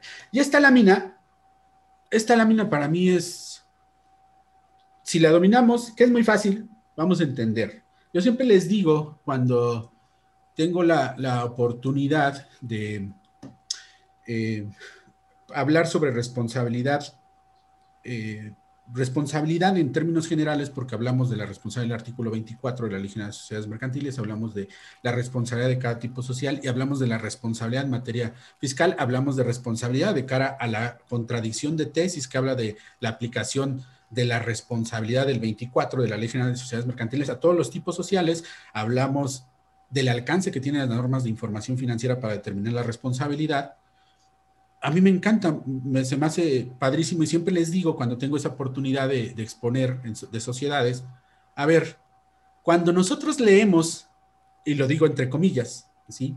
el apellido de una persona moral, entendiéndose por apellido el régimen jurídico, es decir, SADCB, SDRL, SNC, SC por acciones o simple. Con esa simple lectura, nosotros tendríamos que eh, concluir el alcance de la responsabilidad de, cada sociedad. Es decir, por eso reitero, diferencia entre sociedades de personas y sociedades de capital es esencial para, para entender a las sociedades. Y bueno, en esta lámina justamente pretendemos reflejar, reflejar ese alcance de la responsabilidad. Y miren, en el caso de las sociedades de personas, en donde bajo esta categoría tenemos a las de nombre colectivo, a la comandita simple, a las sociedades civiles, no obstante que no son mercantiles, pero las incluimos aquí. Esas sociedades, sus socios responden de manera, ¿cuál? Subsidiaria, solidaria e ilimitadamente. Para las tres. Es un elemento que nos ayuda a definir. Eh, bueno, en el caso de comandita simple y comandita por acciones tenemos dos tipos de socios, comanditarios y comanditados, ¿no? Entonces, para algunos socios será también limitada la aportación. Ahí ya, no lo reitero porque es lo mismo, aprovecho, pues, este, para el socio comanditado será responsabilidad subsidiaria solidaria ilimitada y para el socio comanditario la responsabilidad será este, únicamente por el monto de sus aportaciones. Para el caso de las sociedades que se representan por acciones, como la SAS y la SA, la responsabilidad es limitada. Pero también el único toque distintivo que tiene la sociedad responsable limitada es que solamente se, responde por el monto de las aportaciones. Y miren, en sociedad civil, aquí lo recalco, la responsabilidad es solidaria, es subsidiaria y limitada, pero no para todos los socios. Hago la puntualización porque hace rato lo comenté. ¿Para quiénes? Artículo 2703 del Código Civil, para los socios que participan de la administración de la sociedad. Pues ojo, ojo, elemento de determinar qué tipo de sociedad le voy a recomendar a mis clientes, ¿no? Y en el caso de las sociedades de producción rural, ellos tienen la posibilidad de elegir el tipo y alcance de la responsabilidad que han de adoptar cuando constituyan la sociedad. Entonces, esas son diferencias sustanciales y esenciales en el, en el alcance de la responsabilidad. Estamos en el ámbito de la ley general, la ley especial, la ley general de sociedades mercantiles, el Código Civil, la ley agraria para el caso de las sociedades de producción rural. No, no, no lo trasladamos al ámbito fiscal. Allá en el ámbito fiscal es otra suerte, artículo 26, fracción décima. ¿no? Entonces, este, esas serían pues las, las consideraciones. Eh, aquí nos comentan A ver. Eh. Buenas tardes, dice una sociedad de producción rural de responsabilidad tiene igual, tiene las limitantes de los socios. Ah, tiene responsabilidad limitada. Sí, si adoptan ese régimen, sí, porque tienen esa opción de elegir el alcance de su responsabilidad. Entonces sí será nada más al, monto de sus aportaciones. Eh, nos pregunta Humberto Cota que si hablaremos de las sociedades anónimas promotoras de inversión, no. Este, no porque es, un tema muy especializado, de hecho yo tengo un curso integrado de 26, 28 horas de, pura SAPI, ¿no? Entonces, este, no, no, desafortunadamente no, mi estimado Humberto. Eh, GM, Contadores Públicos, eh, una pregunta, tal vez vaya a salir un poco del tema, ¿una sociedad de, de producción rural se puede transformar en una sociedad anónima? Qué buena pregunta. Miren, la respuesta sería sí, pero lo justifico porque siempre nuestras respuestas deben estar respaldadas por fundamentos, porque afirmar sin fundamentar pues equivale a nada y yo no soy el enemigo de la nada, ¿ok? Artículo 2 de la ley de la ley agraria dice que es aplicable supletoriamente en este orden las disposiciones primero del Código Civil, segundo la legislación mercantil. ¿Y por qué lo digo? Porque por eso es importante referirnos y tener siempre presentes los artículos 25, 26, 27, 28 hasta 31 del Código Civil Federal. ¿Por qué? ¿Cómo se rigen las sociedades? Por la ley, por los estatutos, por la escritura constitutiva. Entonces, habrá que partir de dos premisas. En el caso que plantean la pregunta, ¿se puede transformar de SPR a sociedad anónima o cualquier otro? Sí pero tendríamos que analizar dos cuestiones. Primero, sus estatutos.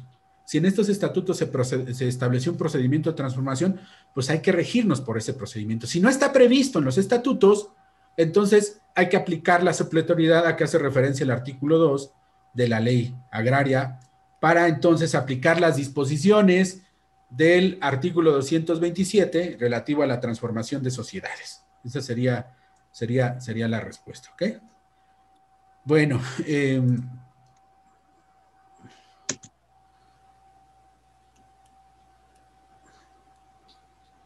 ok. Bueno, eh, esto es, estas son diferencias que existen entre, entre una sociedad y otra. Eh, también hay quien me pregunta de la responsabilidad de, las eh, cooperativas, pues es, se limita al monto de las aportaciones, para decirlo de manera puntual. Y nos pregunta Silvina Rodríguez eh, si se puede una, de una SPR de responsabilidad ilimitada a responsabilidad. Sí, tú puedes modificar tus estatutos como tú, cuando tú quieras, creas conveniente. Diferencias entre sociedades de capital y de personas, algunas eh, diferencias muy puntuales. La inclusión de socios en las sociedades de capital es flexible, el ejemplo que les daba de las acciones. En las de personas es totalmente rígida, tiene que haber aprobación de los socios. Las convocatorias en las sociedades de capital son electrónicas, en las sociedades de personas son personales. La liquidación en las sociedades de capital es indispensable, en las de personas puede ser evitable, depende de, la redacción de estatutos. La transformación es flexible en las sociedades de capital, en las de personas es rígida. Eh, la modificación de estatutos, lo mismo, es flexible en capital, rígida en, de personas. Las aportaciones en ambas sociedades pueden ser en numerario, en dinero, en, industria, dependiendo de cada tipo de, sociedad. La exclusión de socios en las de capital es flexible, en las de personas es rígida. Ahí les estoy dando más elementos para que ustedes puedan, eh, desde luego, recomendar la sociedad que más se adecue a lo que busca el cliente, ¿no? Son, son mucho más elementos. Estos requisitos que estamos apreciando en el material, pues son los requisitos generales que debe constituir un acto, que debe contemplar o integrar una sociedad que se va a constituir. Requisitos generales previstos en el artículo 6 de la Ley General de Sociedades Mercantiles y que, reitero, generales. Ya dependiendo del tipo de sociedad a constituir, habrá que adicionarle los requisitos particulares del régimen, ¿no? Así, a manera de ejemplo, si vamos a constituir una sociedad de responsabilidad limitada, además de estos, habrá que incluir los que se contienen del artículo 58 al 86 de la ley mercantil y bueno, si es una sociedad anónima del 87 al 206 y así sucesivamente, ¿no? Entonces, esa es la, diferencia. Esta lámina, pues obviamente nada tiene como propósito ilustrar, no vamos a andar. Esta lámina cuando hablamos en cursos de aspecto legal y fiscal de la constitución de una sociedad, analizamos puntualmente uno por uno cómo obtener optimización desde la óptica del derecho tributario y desde la óptica del derecho corporativo, pasando por el estudio de los pactos estatutarios, pactos parasociales, que son sumamente relevantes, indispensables manejarlos. De hecho, yo siempre menciono en mis cursos que aquel que pretenda llevar a cabo planeación fiscal y que pase el test del artículo 5A del Código Fiscal de la Federación, debe aprenderse, así como nos aprendemos de memoria el artículo 5 del Código Fiscal de los elementos esenciales de las contribuciones, debemos aprendernos el artículo 91 de la Ley General de Sociedades Mercantiles. Punto. Entonces, estos son eh, requisitos, requisitos pues generales. ¿Cómo opera una sociedad? Ya que hicimos el recorrido, la diferencia que existe entre sociedades de personas, sociedades de capital, ¿cómo opera, cómo funciona una sociedad? Pues tiene, eh, opera a través de tres órganos. Para algunas sociedades, los tres órganos es necesaria, es forzosa su constitución para algunas es opcional. ¿Ok? ¿Y cuáles son esos órganos, en términos generales, de una sociedad?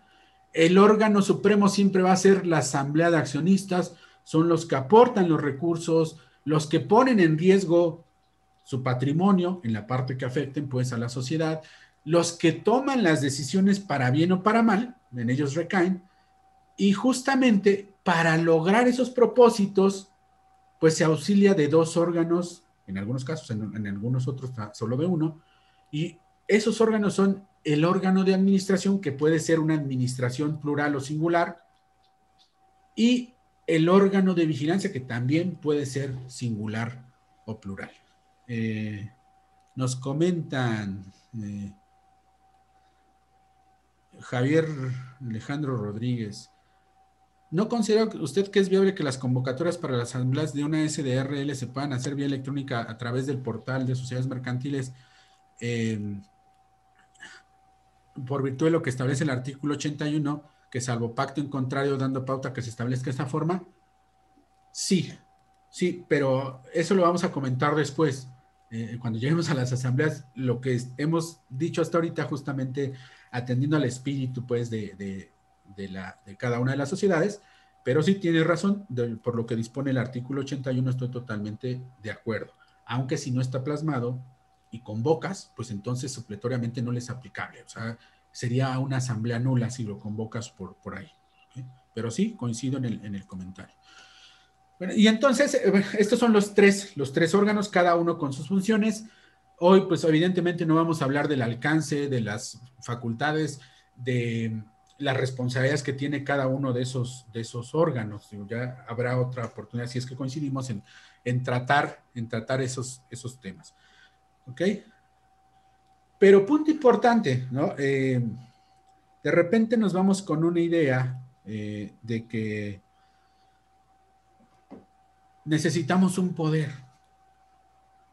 para poder ejecutar actos dentro de una sociedad y eso no es cierto. Bueno, sí es cierto, pero no un poder como lo vislumbramos. El artículo 10 de la Ley General de Sociedades Mercantiles y que le da el alcance al 27 y al 28 del Código Civil, porque dice cómo se rigen las sociedades y quién ejecuta esos actos, dice el, 27, que ejecuta sus actos el órgano de administración.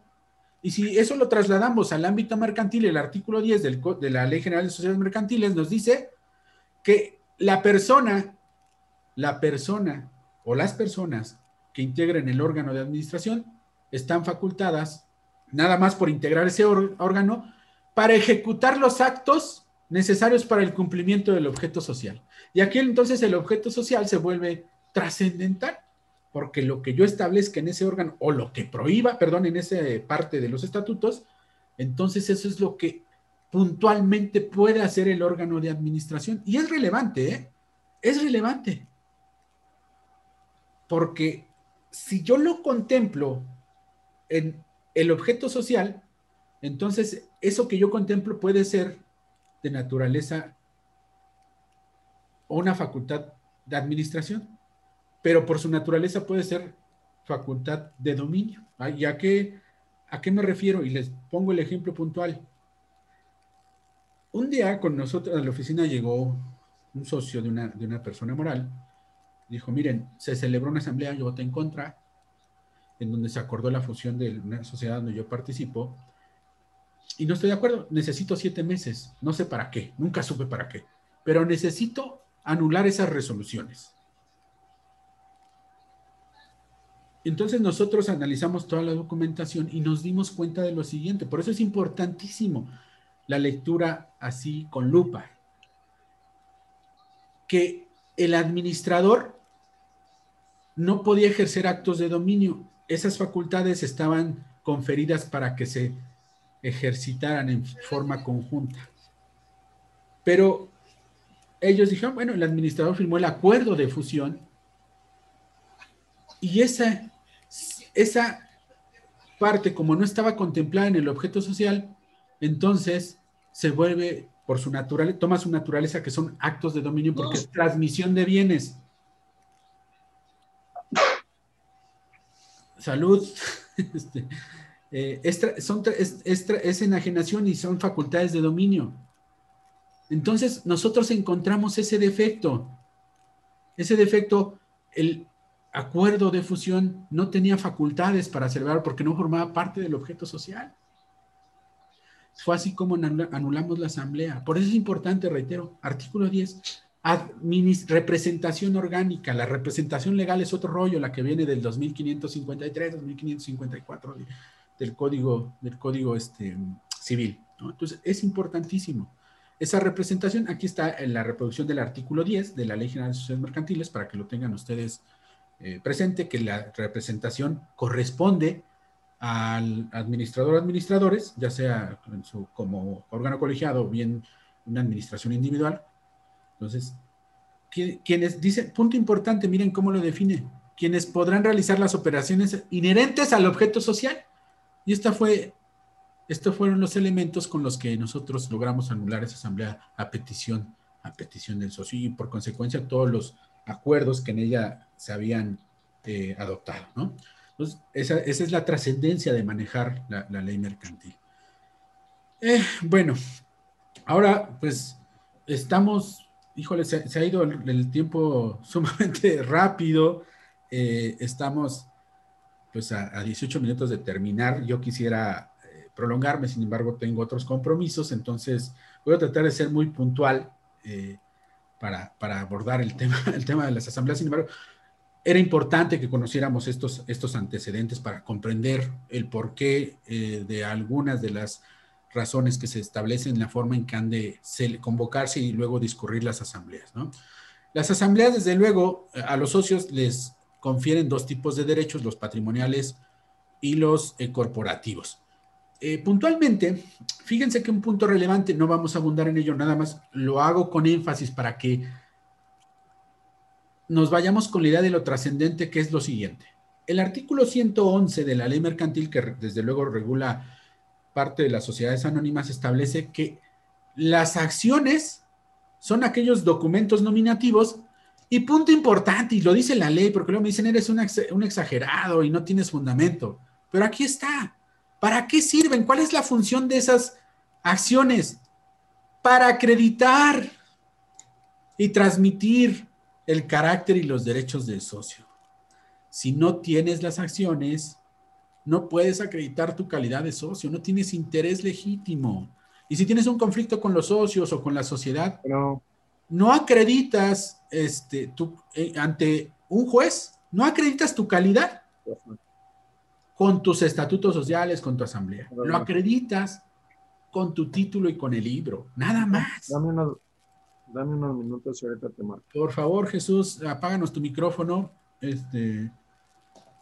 Ok, entonces, eh, esa es el, primer, la primera conclusión categórica a la que arribamos después de leer este artículo 111. Y te va a costar sangre, sudor y lágrimas si no tienes los títulos. Esto hay que hacerle conciencia. Además, es una oportunidad para generar nuevos negocios en nuestro despacho. Ofrecer estos servicios de regularización corporativa. Los libros corporativos, todos, todos los libros corporativos forman parte de la contabilidad de acuerdo al 28 del código y 33 de su reglamento. ¿Y cuáles son los libros corporativos? El libro de actas o de asambleas, el libro de variaciones en el capital contable, los acuerdos fuera de asamblea, y desde luego el libro del registro de socios accionistas, que hay que decirlo, ahí hay una obligación dual. El propio 27 del Código Fiscal establece obligación de llevar un registro de socios. Y para las sociedades de responsabilidad limitada tenemos el 73, que obliga a lo mismo, pero para efectos mercantiles, que, que es fiscal de todas maneras, y el 128 y 129 para las sociedades anónimas. Entonces, forma parte de la contabilidad. Tenemos elementos de venta suficientes, ¿no? Eh, no pasa nada, Jesús, así de repente nos, nos, pasa, pero, pero bueno, es necesario mencionarlo, este, no, no porque yo quiera exhibir a alguien, sino porque este, nos distraemos, ¿no? Entonces, no, no, no, pasa absolutamente nada.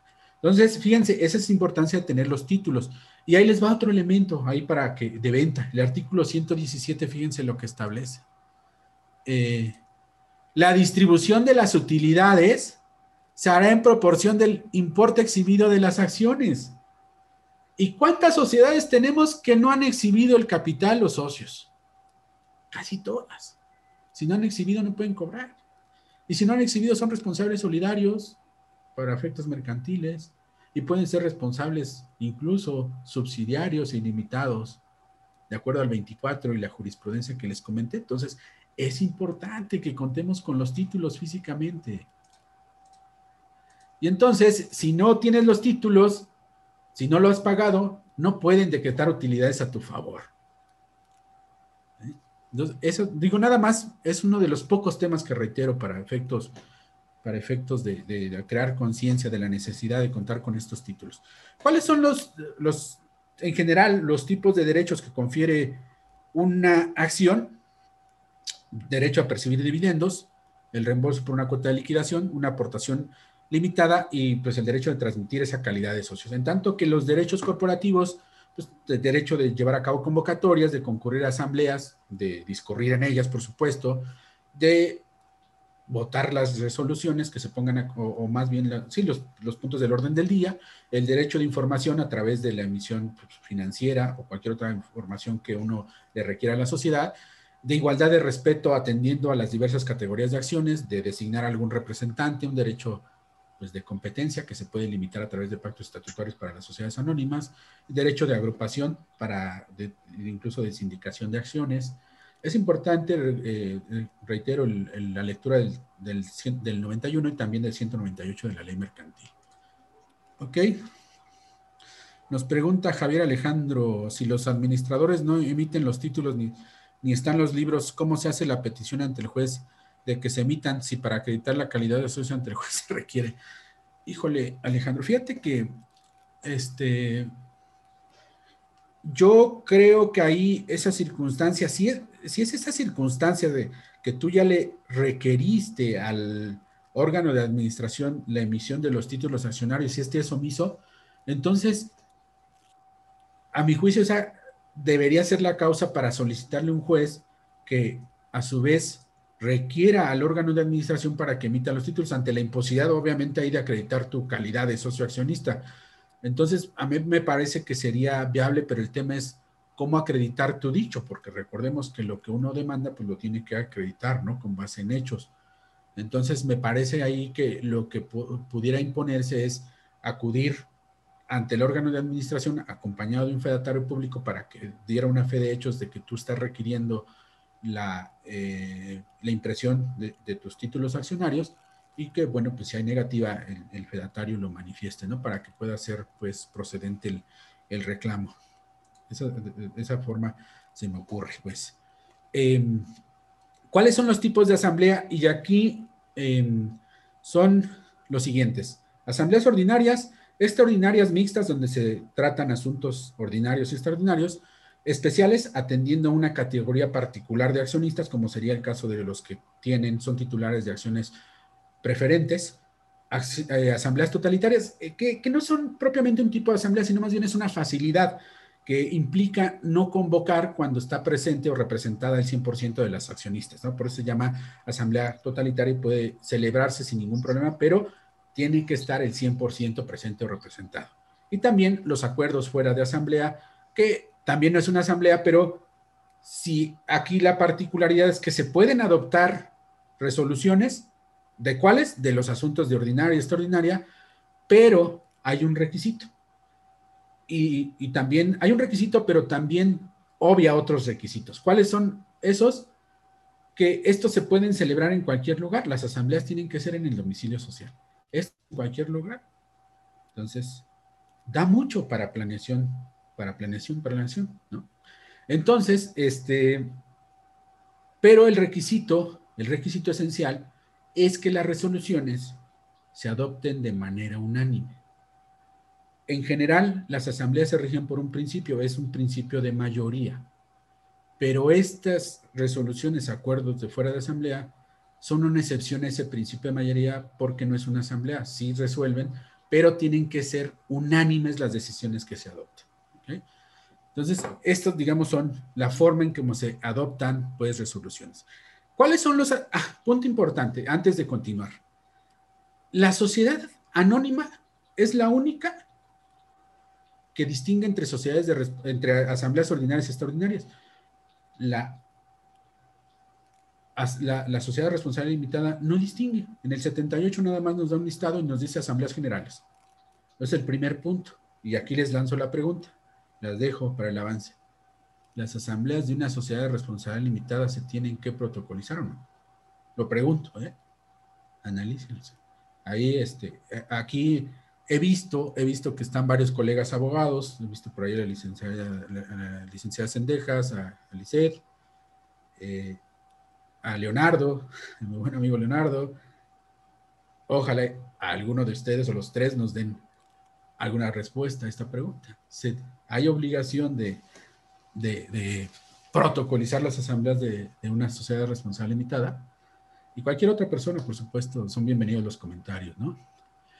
Pero bueno, lo, hacía el paréntesis. Entonces, una vez hecha esta aclaración, que solamente hay distinción en sociedades anónimas entre asambleas, pues los asuntos que ha de resolver la asamblea ordinaria de acuerdo al 181 son tres, básicamente, eh, la discusión y en su caso aprobación respecto al informe que presenta el administrador, para entonces en esa medida ya restarle responsabilidad a través de la aprobación de su gestión, eh, nombramiento de administradores y comisarios, o también su revocación, y la determinación de monumentos de administradores y comisarios, y aquí nada más hago la, el vínculo, analicen ustedes después con el 27 fracción novena de la ley del impuesto sobre la renta. ¿no? Es materia, materia de este, de este tema.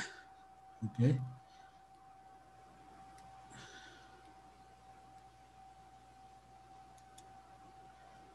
Ok, Alejandro, en, este, acorde con eso, bueno, pues eh, estoy de acuerdo con tu comentario. Nos comenta aquí Licedo, nos pregunta más bien la opinión respecto de que estas decisiones que se tomen de constitución y administración de las sociedades no se dan, que no, que no, que no dan seguridad, que no dan o que sí dan o, que nos dan, quisiste decir nada más aclararnos ahí, Lizeth, eh, que nos dan seguridad jurídica y también puede darnos disminución de costos financieros entre estos, los impuestos, sobre todo si deben o no reportar en esquemas reportables. E, es todo un tema de los esquemas reportables. A mí todavía no me... Las reglas no dicen nada, realmente no dice nada hasta el día, hasta el día de, hoy. Entonces, este, eh, me parece que estas cuestiones per se, en los estatutos me parece que no son un esquema reportable. Lo que deriva de la aplicación habrá que analizar si es un esquema reportable. Eh, nos nos comenta aquí la licenciada Sendejas que procura protocolizarlas dependiendo del impacto de las decisiones que conlleven. Esto refuerza la materialización. Eh, sí, sí, ese es desde el punto de vista tributario y estoy de acuerdo, pero desde el punto de vista mercantil, mi primera impresión es que no hay obligación de protocolizarlas, porque no lo establece la Ley General de Sociedades Mercantiles. Eh, sí, coincido, eh, pero, pero, también nos dice Lisset, no hay obligación, porque la obligación está prevista para las anónimas en el 190 y 194, ahí sí puntualmente, pero ojo, pero ojo, aplicando supletoriamente el Código de Comercio, si nos vamos al análisis del 19, 20 y 21, allá me dice cuáles son los actos que han de inscribirse. Y si son actos que han de inscribirse, pues primero requieren protocolo. Y entre ellos me dice la modificación de estatutos. Entonces, interpretando el Código de Comercio con en supletoriedad del, de, de, la Ley General de Sociedades Mercantiles, algunas sí, algunas asambleas, no obstante que no lo diga la Ley General de Sociedades Mercantiles, algunas sí se deben protocolizar y otras no. Entonces habrá que atender ahí al análisis de acuerdo al, Código de Comercio. No es como una trampita que, que, les hice porque si no está en la ley. Este, de, de, hecho, yo tardé en comprenderlo, no, este, yo porque lo exponía y me equivocaba, por supuesto, porque todos nos equivocamos, ¿no? Y quien no se equivoca, pues no es mortal. Yo sostenía que no había obligación hasta hace algún tiempo que, este, eh, que, descubrí pues esta vinculación, pero por eso mi conclusión. Este, entonces dice, nos, nos sigue abonando Lizeth que yo siempre recomiendo protocolizar y aprovechar para dar evidencia de toma de decisiones y por deducciones. Sí, sí, sí, o sea, si ya lo vinculamos con el tema tributario, por eso yo decía primero, a ver, lo vemos desde el punto de vista estrictamente mercantil, después lo trasladamos al tributario, y bueno, con estos criterios de la fecha cierta, etcétera, pues la recomendación es que sí, ¿no? Algunos no es necesario, pero bueno, los que sí nos convengan, pues de la recomendación ahí coincido con lo que nos están comentando tanto Lisset como la licenciada Sendejas. Bueno, em, entonces, estos son los asuntos que ha de resolver la Asamblea Ordinaria y los de la parte derecha de esta lámina son los del 182 y que enumera puntualmente 12 temas, 12 asuntos que ha de resolver esta asamblea ordinaria. Punto relevante, no son los únicos asuntos que ha de resolver la asamblea extraordinaria. Nosotros, libertad contractual, artículo 8, artículo 8 de la ley mercantil, en relación con el 78 del Código de Comercio, pues podemos, y en relación con el 26, 27 y 28 de cómo se rigen las sociedades, podemos agregar asuntos a resolver por la Asamblea Extraordinaria. ¿Y para qué yo lo llevaría extraordinaria y no ordinaria? Por temas tributarios. Incluir asuntos aquí que ha de resolver la Asamblea Extraordinaria. ¿Para qué?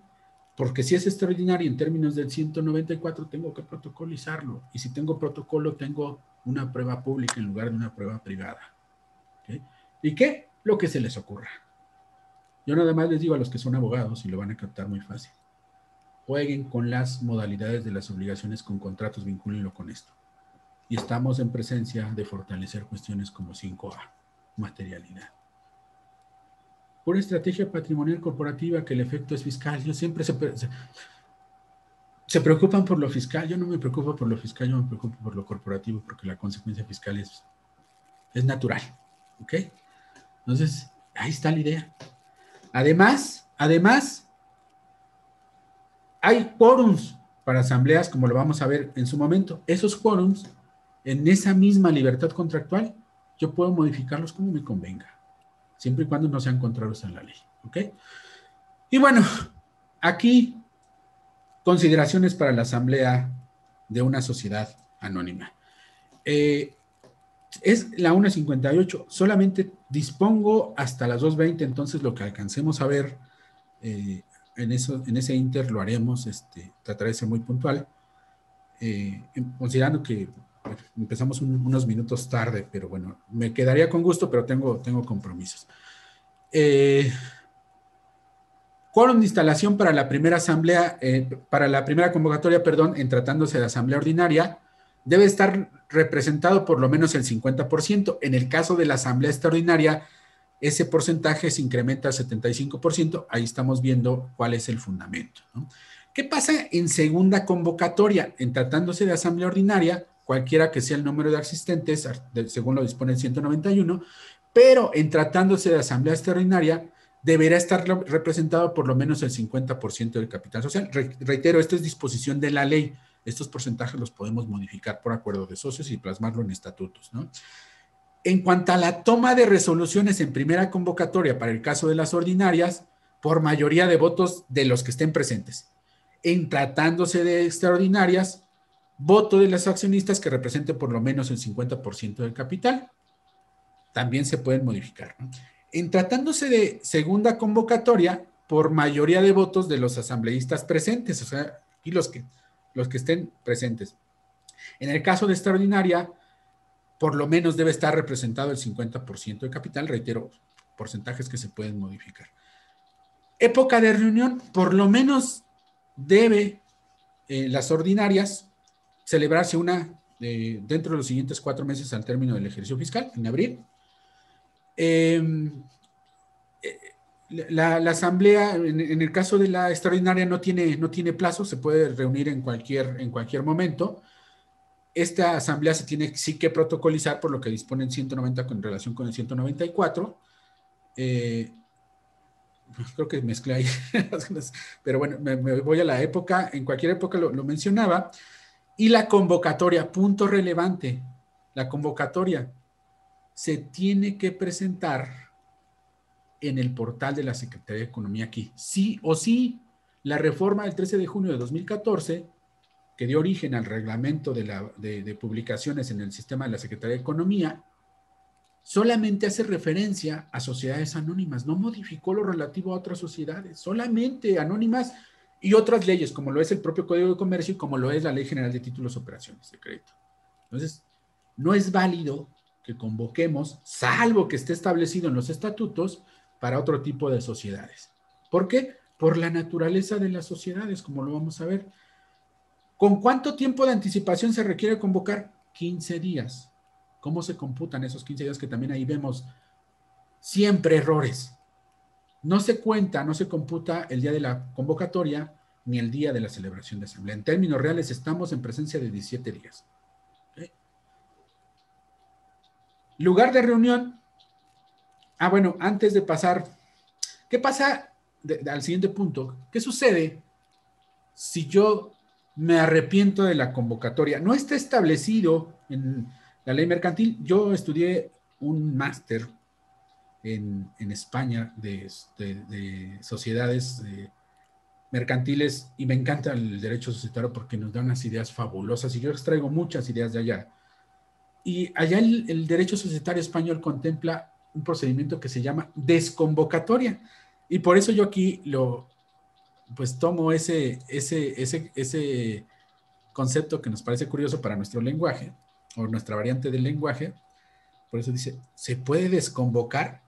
No está reconocido aquí, pero yo lo he hecho en el portal de economía diciendo, ah, este, la convocatoria que se iba a celebrar, eh, bueno, eh, relativa tal que se iba, que conduciría a la celebración de la asamblea, entonces ya no se va. Sí se puede, entonces, este, se puede, se puede establecer en los estatutos que se convoca a través de medios diversos, además, desde luego, de este, sí. En los estatutos puede decir, además de la obligación de publicar las convocatorias en el sistema electrónico, tendrá que publicarse en el diario oficial o en el periódico que ustedes elijan. O sea, no hay restricción para hacerlo. Pueden ser dos o tres incluso, o incluso personal, ¿no? Si lo pactas, que se nos notifique con correo certificado de que se va a celebrar una asamblea. Es totalmente válido. ¿Dónde tienen que celebrarse estas asambleas? En el domicilio social, sin excepción, salvo que sean acuerdos fuera de asamblea que les dije ahí da mucho para la imaginación. En el domicilio social, salvo caso por de fuerza mayor, como es el caso ahorita de la emergencia sanitaria, pero solamente fuera del domicilio social. ¿Se puede llevar a cabo por medios digitales? No, no, aunque hay quien dice que sí, pero pierde de vista la esencia de la Ley General de Sociedades Mercantiles. La Ley General de Sociedades Mercantiles tiene dos tipos de normas, restrictivas y permisivas. Esta de las asambleas es restrictiva, entonces, y está en armonía con el Código de Comercio, entonces no puede celebrar asambleas virtuales, no son válidas.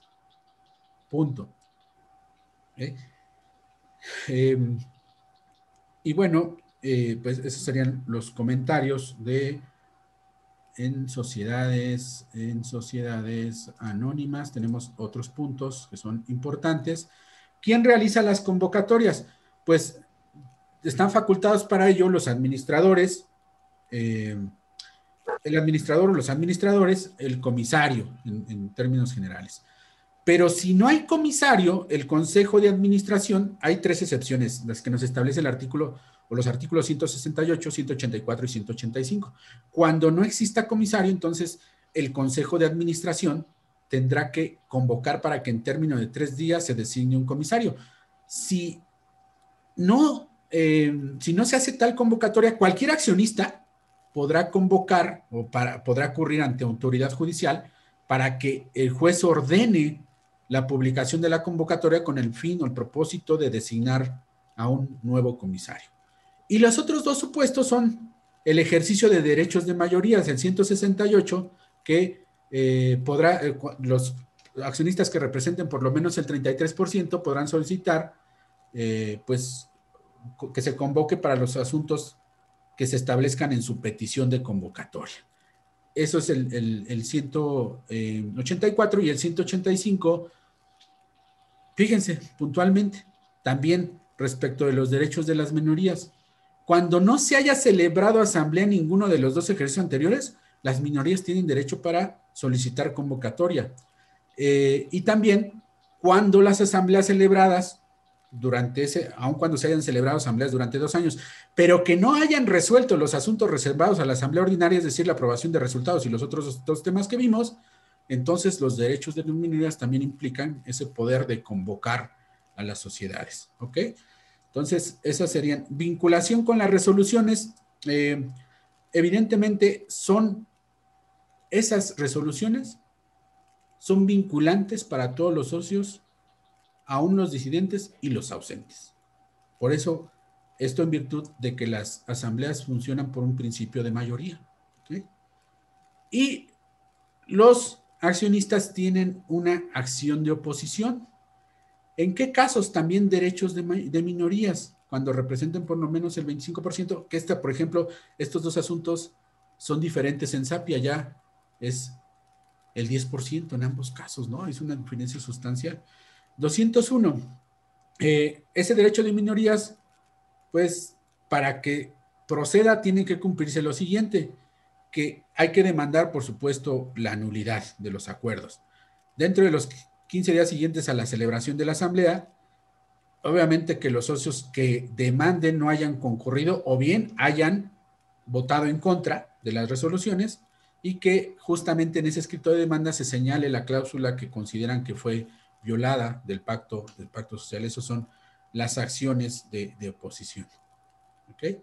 Y estos son los asuntos que eh, deben publicarse en el portal de la Secretaría de Economía, atendiendo pues al reglamento, al reglamento de publicaciones de sociedades electrónicas. Y como pueden apreciar, eh, estos asuntos, me voy a pedir, permitir señalarlos. Por ejemplo, convocatoria de Asamblea Constitutiva del 99, Sociedad Anónima. Asambleas Generales 186, Sociedad Anónima. Asamblea de Tenedores de Participación, Ley General de Títulos y Operaciones de Crédito. Por orden de autoridad 168, 184, 185, los asuntos que vimos ahorita, sociedad anónima. Aumentos de capital, 132, sociedad anónima. Balance general, sociedades extranjeras para todas las extranjeras. Eh, balance de quienes emiten obligaciones en términos de la Ley General de las Operaciones de Crédito, pues para todas las sociedades, si es que caen en ese, en ese supuesto. Estados financieros y notas de dictámenes del comisario 177, sociedad anónima. Eh, aviso de fusión, balance y sistema de extinción de pasivos para todas las sociedades, ahí sí en común. Acuerdo de transformación, también para todas las sociedades en común. Decreto de exhibición cuyo plazo no esté contemplado en, los estatutos, 119, sociedad anónima. Acuerdo de distribución parcial para todas las sociedades. Eh, balance de liquidación pues, para todas las sociedades. Resultado del sorteo para designar acciones amortizadas, sociedades anónimas. Reglamento de empresarios de transporte, Código de Comercio y otras publicaciones previstas en las leyes mercantiles y en el catálogo del sistema. Entonces, como pueden ver, ni una particularmente está referida a las sociedades de responsabilidad limitada. Todas, todas son para, para sociedades este, anónimas. Entonces, en eso justamente sustento mis comentarios. Voy a, antes este, de, dar paso al análisis de la siguiente lámina, voy a comentar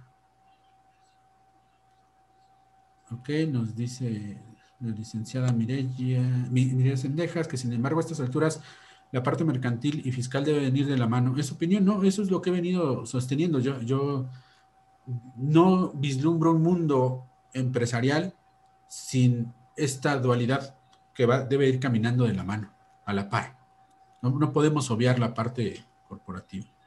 Eh, nos dice Lisette que el derecho comparado es interesante, muy interesante, demasiado interesante. diría que para mí ha sido una de las mejores herramientas que, he adquirido.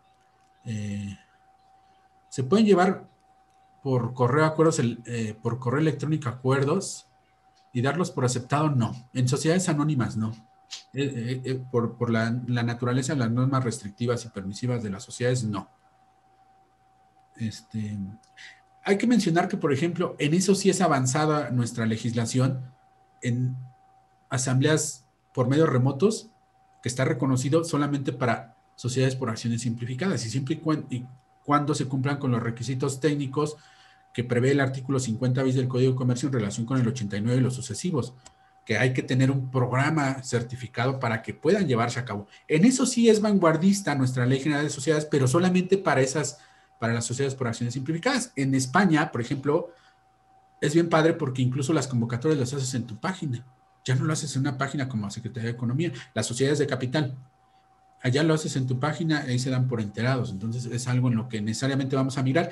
Esta es una parte que se debe modificar de la Ley General de Sociedades Mercantiles para adecuarla a esta actualidad. Eso sí es, es una necesidad y yo creo que no va a tardar en que eso, en que eso suceda. Eh, nos comenta Jesús Somero que muchas obligaciones para la SSA. Sí, es, es válida una asamblea, nos comenta Ramón Lafarga, nos pregunta, representada al 100% si no existe convocatoria. Sí, lo mencioné que las asambleas totalitarias, el fundamento puedes encontrarlo en dos partes, en tus estatutos sociales o bien en el artículo 188 de la Ley General de Sociedades Mercantiles.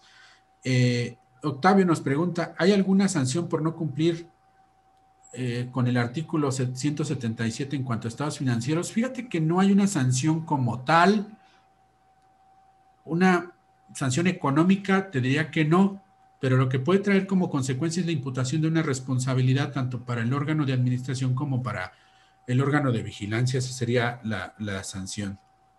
Ok. Eh, ok, bueno, entonces ahora sí, entremos al, análisis, pues, en esta lámina de que es, son los asuntos que deben resolver las asambleas de una sociedad de responsabilidad limitada y que, como les mencionaba, no hay distinción entre asambleas ordinarias y extraordinarias. Primero, aprobar el balance y resultados que para las SA son ordinarias. Aquí no. ¿Cuándo hay que cumplir con esa obligación? Dentro de los siguientes seis meses a la culminación del ejercicio. ¿Y por qué? porque el artículo 86 de la ley mercantil nos remite que esa aplicación supletoria lo dispuesto, entre otros artículos, lo que prevé el 43, que es aplicable a sociedades en nombre colectivo. Y cuando nos vamos al 43, nos dice que hay obligación de eh, presentar y aprobar los resultados en un término de seis meses. Entonces, son seis meses para, esto. Eh, proceder al reparto de utilidades también, nombrar y renovar gerentes, resolver sobre división y amortización de partes sociales, eh, exigir aportaciones suplementarias accesorias, planeación fiscal, este, y lo pueden trasladar a sociedades anónimas, modificar el contrato social, acción para ejercer acciones para daños y perjuicios a, socios gerentes, designar o en su caso, en su caso al Consejo de Vigilancia, porque no es, no es obligatorio, recuerden en este tipo social, eh, consentir sesiones de partes sociales, aquí sí, recuerden, consentir, en sociedades anónimas no requiere ningún consentimiento, salvo los puntos que tratamos. Aumentos y reducciones de capital, decidir sobre la disolución de la sociedad y los demás que corresponda conforme a la ley. Entonces también yo puedo, incluso en mis estatutos, sí decir, ah, los asuntos que ha de resolver la Asamblea Ordinaria, allá sí puedo yo establecer en mis estatutos libremente y hacer una clasificación de asuntos de la, que se reservan a la ordinaria y otros a la extraordinaria, puedo establecer cuadros distintos, puedo establecer otros asuntos que a mí, por ejemplo, ratificar contratos me parece una herramienta interesante de tema al 5A, materialidad de operaciones. Y bueno, estos son los requisitos y una vez que termine esta lámina y la siguiente, pues este, yo daré por, por concluida mi participación. Son asambleas generales de socios, pueden ser ordinarias y extraordinarias, si así yo lo redacto en mis estatutos, pero por disposición de la ley son asambleas generales. Quórum de instalación en la primera convocatoria, por lo menos debe estar representado el 50% de capital y se decide por mayoría, salvo pacto en contrario, artículo 77.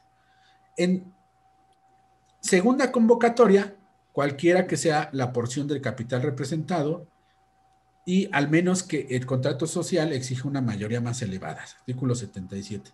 Para el caso de cesión de partes sociales y admisión de socios, se requiere el consentimiento, la aprobación de la mayoría del capital social y eso está previsto en, el artículo 65, excepto que los estatutos establezcan una proporción mayor. Y para asuntos de mayoría calificada, que es una curiosidad, en esta, para las sociedades responsable limitada encontramos, eh, pues es que están dispersos los eh, asuntos de resolver en diferentes artículos. Eh, en cuanto a la modificación del objeto social, se requiere unanimidad de votos, el artículo 83. En cuanto, lo mismo para aportaciones suplementarias. En cuanto a la modificación al contrato social, se requiere aprobación de las tres cuartas partes de capital, artículo 83. absolver responsabilidad de gerentes requiere también la aprobación de las tres cuartas partes del capital, según lo dispone el 76. Y bueno, ¿cuál es la formalidad? Deberá transcribirse un libro corporativo de actas, así lo disponen los artículos 36 a 41 del Código de Comercio, que es aplicación supletoria de la ley mercantil, obligaciones del comerciante, porque aquí para, esta, para este tipo social no se establece como si para sociedades anónimas esta cuestión, ¿no? Entonces, ah, no obstante que sí hay que la obligación de llevar un libro de registro de accionistas según lo dispone el 73, pero de actas no, entonces hay que aplicar supletoriamente el código de comercio. Se deben protocolizar, ya hicimos los comentarios, que sí, por qué sí, por qué no, y cuáles sí, cuáles no. Eh, la época de la reunión, mencionaba que en caso de aprobación de resultados, seis meses posteriores a la conclusión del ejercicio, por, por la remisión que hace el 86 al 43 de la ley mercantil, y todos los demás asuntos, pues por lo menos una vez al año debe reunirse esa asamblea en la época que fijen los estatutos. La convocatoria, ¿quién la debe hacer? El gerente, el órgano de vigilancia o los socios que representen por lo menos una tercera parte del capital, salvo que en los estatutos se pacte lo contrario. Y aquí, a diferencia de sociedades anónimas, esa convocatoria deberá hacerse con un término eh, de ocho días justamente previos a la celebración de la, de la asamblea. El, artículo 81, y aquí voy a complementar la, pregunta, la respuesta a la pregunta que había alguien planteado ahí de que si es dable que la, los asuntos este, puedan resolverse de, pactarse, de, bueno, la convocatoria puede efectuarse por medios diversos, yo creo que aquí sí. Y esto, por ejemplo, aquí pueden ver las diferencias entre cómo, entre los requisitos para una sociedad anónima y una de responsabilidad limitada, y esas diferencias atienden justamente a la génesis que analizábamos, a la naturaleza de personas o de capital de las sociedades, eh, que refleja distinto, ¿no? Por ejemplo, aquí el 81 que mencionaban, salvo pacto en contrario, la convocatoria se hará por correo certificado con ocho días, salvo pacto en contrario. Entonces, ese salvo pacto en contrario implica que la convocatoria, pues, entonces la, la podamos efectuar en medios diversos. Y aquí sí, si lo establecemos en estatutos, entonces sí podremos llevar a cabo la convocatoria en los medios electrónicos a través de la página de la Secretaría de Economía. ¿okay?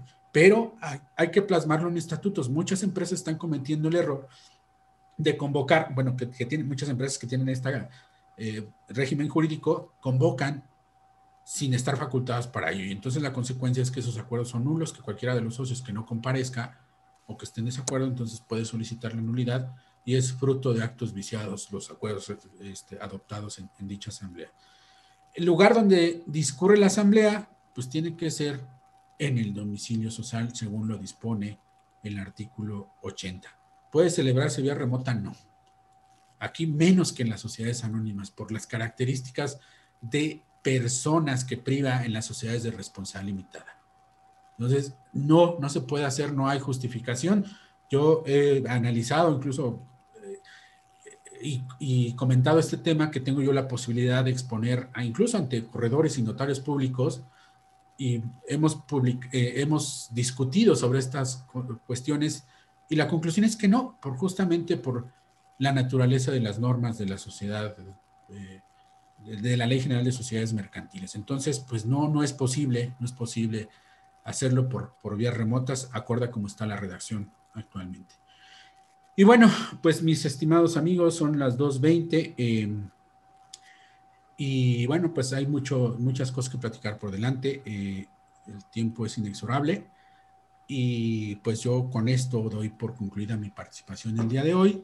Sin embargo, dejo pues aquí todavía, eh, si es que tienen algún comentario para, para pues que puedan, podamos disiparlo, complementarlo. Solamente darle las gracias por la excelente ponencia y el tiempo que nos dio.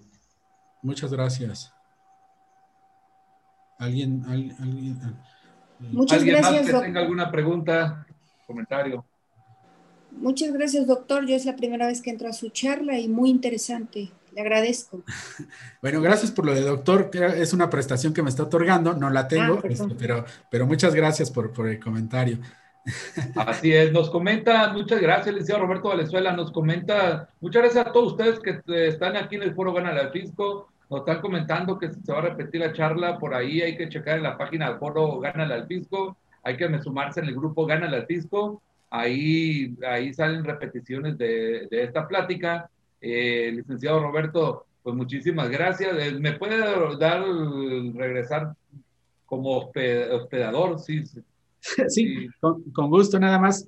Previamente, voy, a, dar lectura a algunos comentarios. ah, este, claro que sí, claro que sí. Eh, licenciada Sendejas, excelente explicación. Muchas gracias por, por, el comentario. Lisette, gracias a ti, un gusto, un gusto coincidir, mi estimada Lisette, y colega por partida doble, ¿no? Por ahí también. Este, Jesús Romero, gracias por, por el comentario. José Antonio Paredes, gracias. Isaac Ramírez, mm, bueno, ya lo, lo contestó nuestro Iván. Eh, Octavio, gracias. Eh, Leonardo Becerril, un gusto saludarte, amigo. Espero que coincidamos, que coincidamos pronto. Eh, excelente charla, gracias. no, acostumbro a leer los, los piropos, pero gracias. Este, como, como ya lo, voy a omitir el nombre, como ya lo había dicho antes, eso está inspirado. Pues qué bueno, ¿no? Este, y pues ojalá también inspiremos ahí un, buen vinito, ¿no? Este, se impone. Eh, Ignacio Ramírez, gracias nuestra excelente participación. Eh, excelente ponencia, Francisco de Asís. Ana, muchas gracias. Gracias, eh, muchas gracias, fueron enriquecedoras. Rogelio Molina, gracias, licenciado Venezuela. muchas gracias. No vi el tema completo por motivo de trabajo, pero interesante. Gracias por compartir. A Gema, Mariana Nama, muchas felicidades, gracias. Saludos de Guadalajara yo, bueno, nada más antes de regresar los, los, controles, eh, quisiera pues poderlos invitar a, que me sigan en mis redes sociales, lo voy a escribir ahorita en el chat, en, en, Facebook, este, y los invito pues a participar, ahí tengo yo algunos, algunos talleres interesantes, capacitación, eh, tengo pues mis, mis pláticas son enfocadas con esta dualidad corporativa tributaria, este, y bueno, pues hacerles ahí la invitación a, a, que, a que me sigan, ya está Siri aquí anda, anda hablando, este, a que me sigan y desde luego pues este, espero y dejo abierta la posibilidad de que tengamos otra oportunidad de, de charlar en, en, este, en este foro. Estoy escribiendo mis dos eh, nombres con los que me pueden encontrar en Facebook. Eh, y desde luego, bueno, pues una vez dicho lo anterior, entonces, entonces, pues cedo ahora sí los controles para, para, para los amigos de, de, del, foro. Eh, a ver. Muchas gracias, muchas gracias. Muchas gracias. Eh, le quiero compartir, a ver. A ver, digamos. Ya me puedo. Listo. Ah, listo, gracias. Eh, estamos.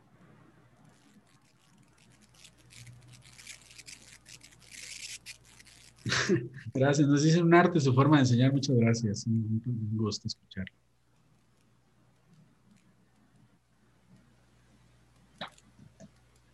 Ok, permítame poquito nada más, licenciado. Eh, está, eh, gracias a todos por formar parte del, del foro Gánale al Fisco. Eh, les comento a todos ustedes que vamos a tener, vamos a tener el, la, la siguiente semana, eh, lunes, tener, en la siguiente semana vamos a tener dos pláticas, dos pláticas el, lunes y el miércoles, vamos a tener dos pláticas y para que estén ahí enterados ustedes, eh, están invitados aquí al foro Gana al Fisco. No, está fallando la red. A ver si, a ver si a ver si lo podemos hacer aquí. Ah, permítame un poquito el video. Estoy, estoy queriendo compartir. Ok, permítame.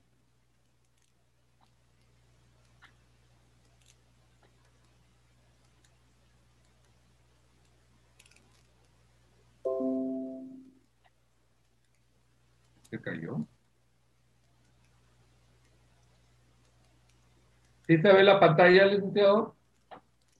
Se ve, se ve negra, no tiene, no tiene este. No, no se ve. A ver, permítame, ya, ya. Parece que ya. Listo, licenciado. ¿Se alcanza a ver ahora sí, va? No. No. Dice el grupo Gánale al Fisco. No se alcanza. Ok. Dice, y sí dice, ha empezado la función de compartir la pantalla, pero no, no, este, no se aparece alguna lámina, algún material. A ver, permítame, entonces déjeme, déjeme ver aquí, ya nomás para, a ver, aquí ya vale, seguramente. ¿Ahora sí? Sí. Ahora sí. Ah, ok. Muchísimas gracias. Disculpe, nada más porque se pone medio lenta la computadora. He estado batallando con, con esta línea. Eh, sí me alcanzo a ver yo, ya no me veo, ya ni me vi. A ver, aquí está. Creo que sí. Ahí está. Listo, ya, ya me veo, ¿verdad?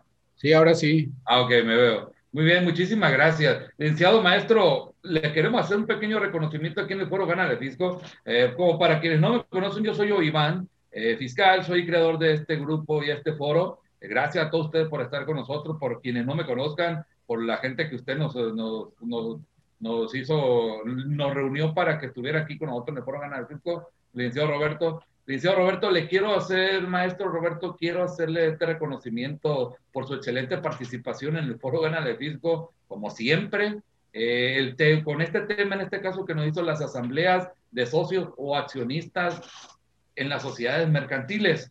El Foro Gana del Fisco está muy contento y muy orgulloso de tenerlo por aquí sabemos la calidad de persona y la calidad de profesionista que usted es y la facilidad que tiene de explicar su pedagogía, su, la forma de impartir su docencia es ampliamente reconocida. Tiene usted mi admiración y mi respeto siempre, licenciado maestro Roberto Valenzuela.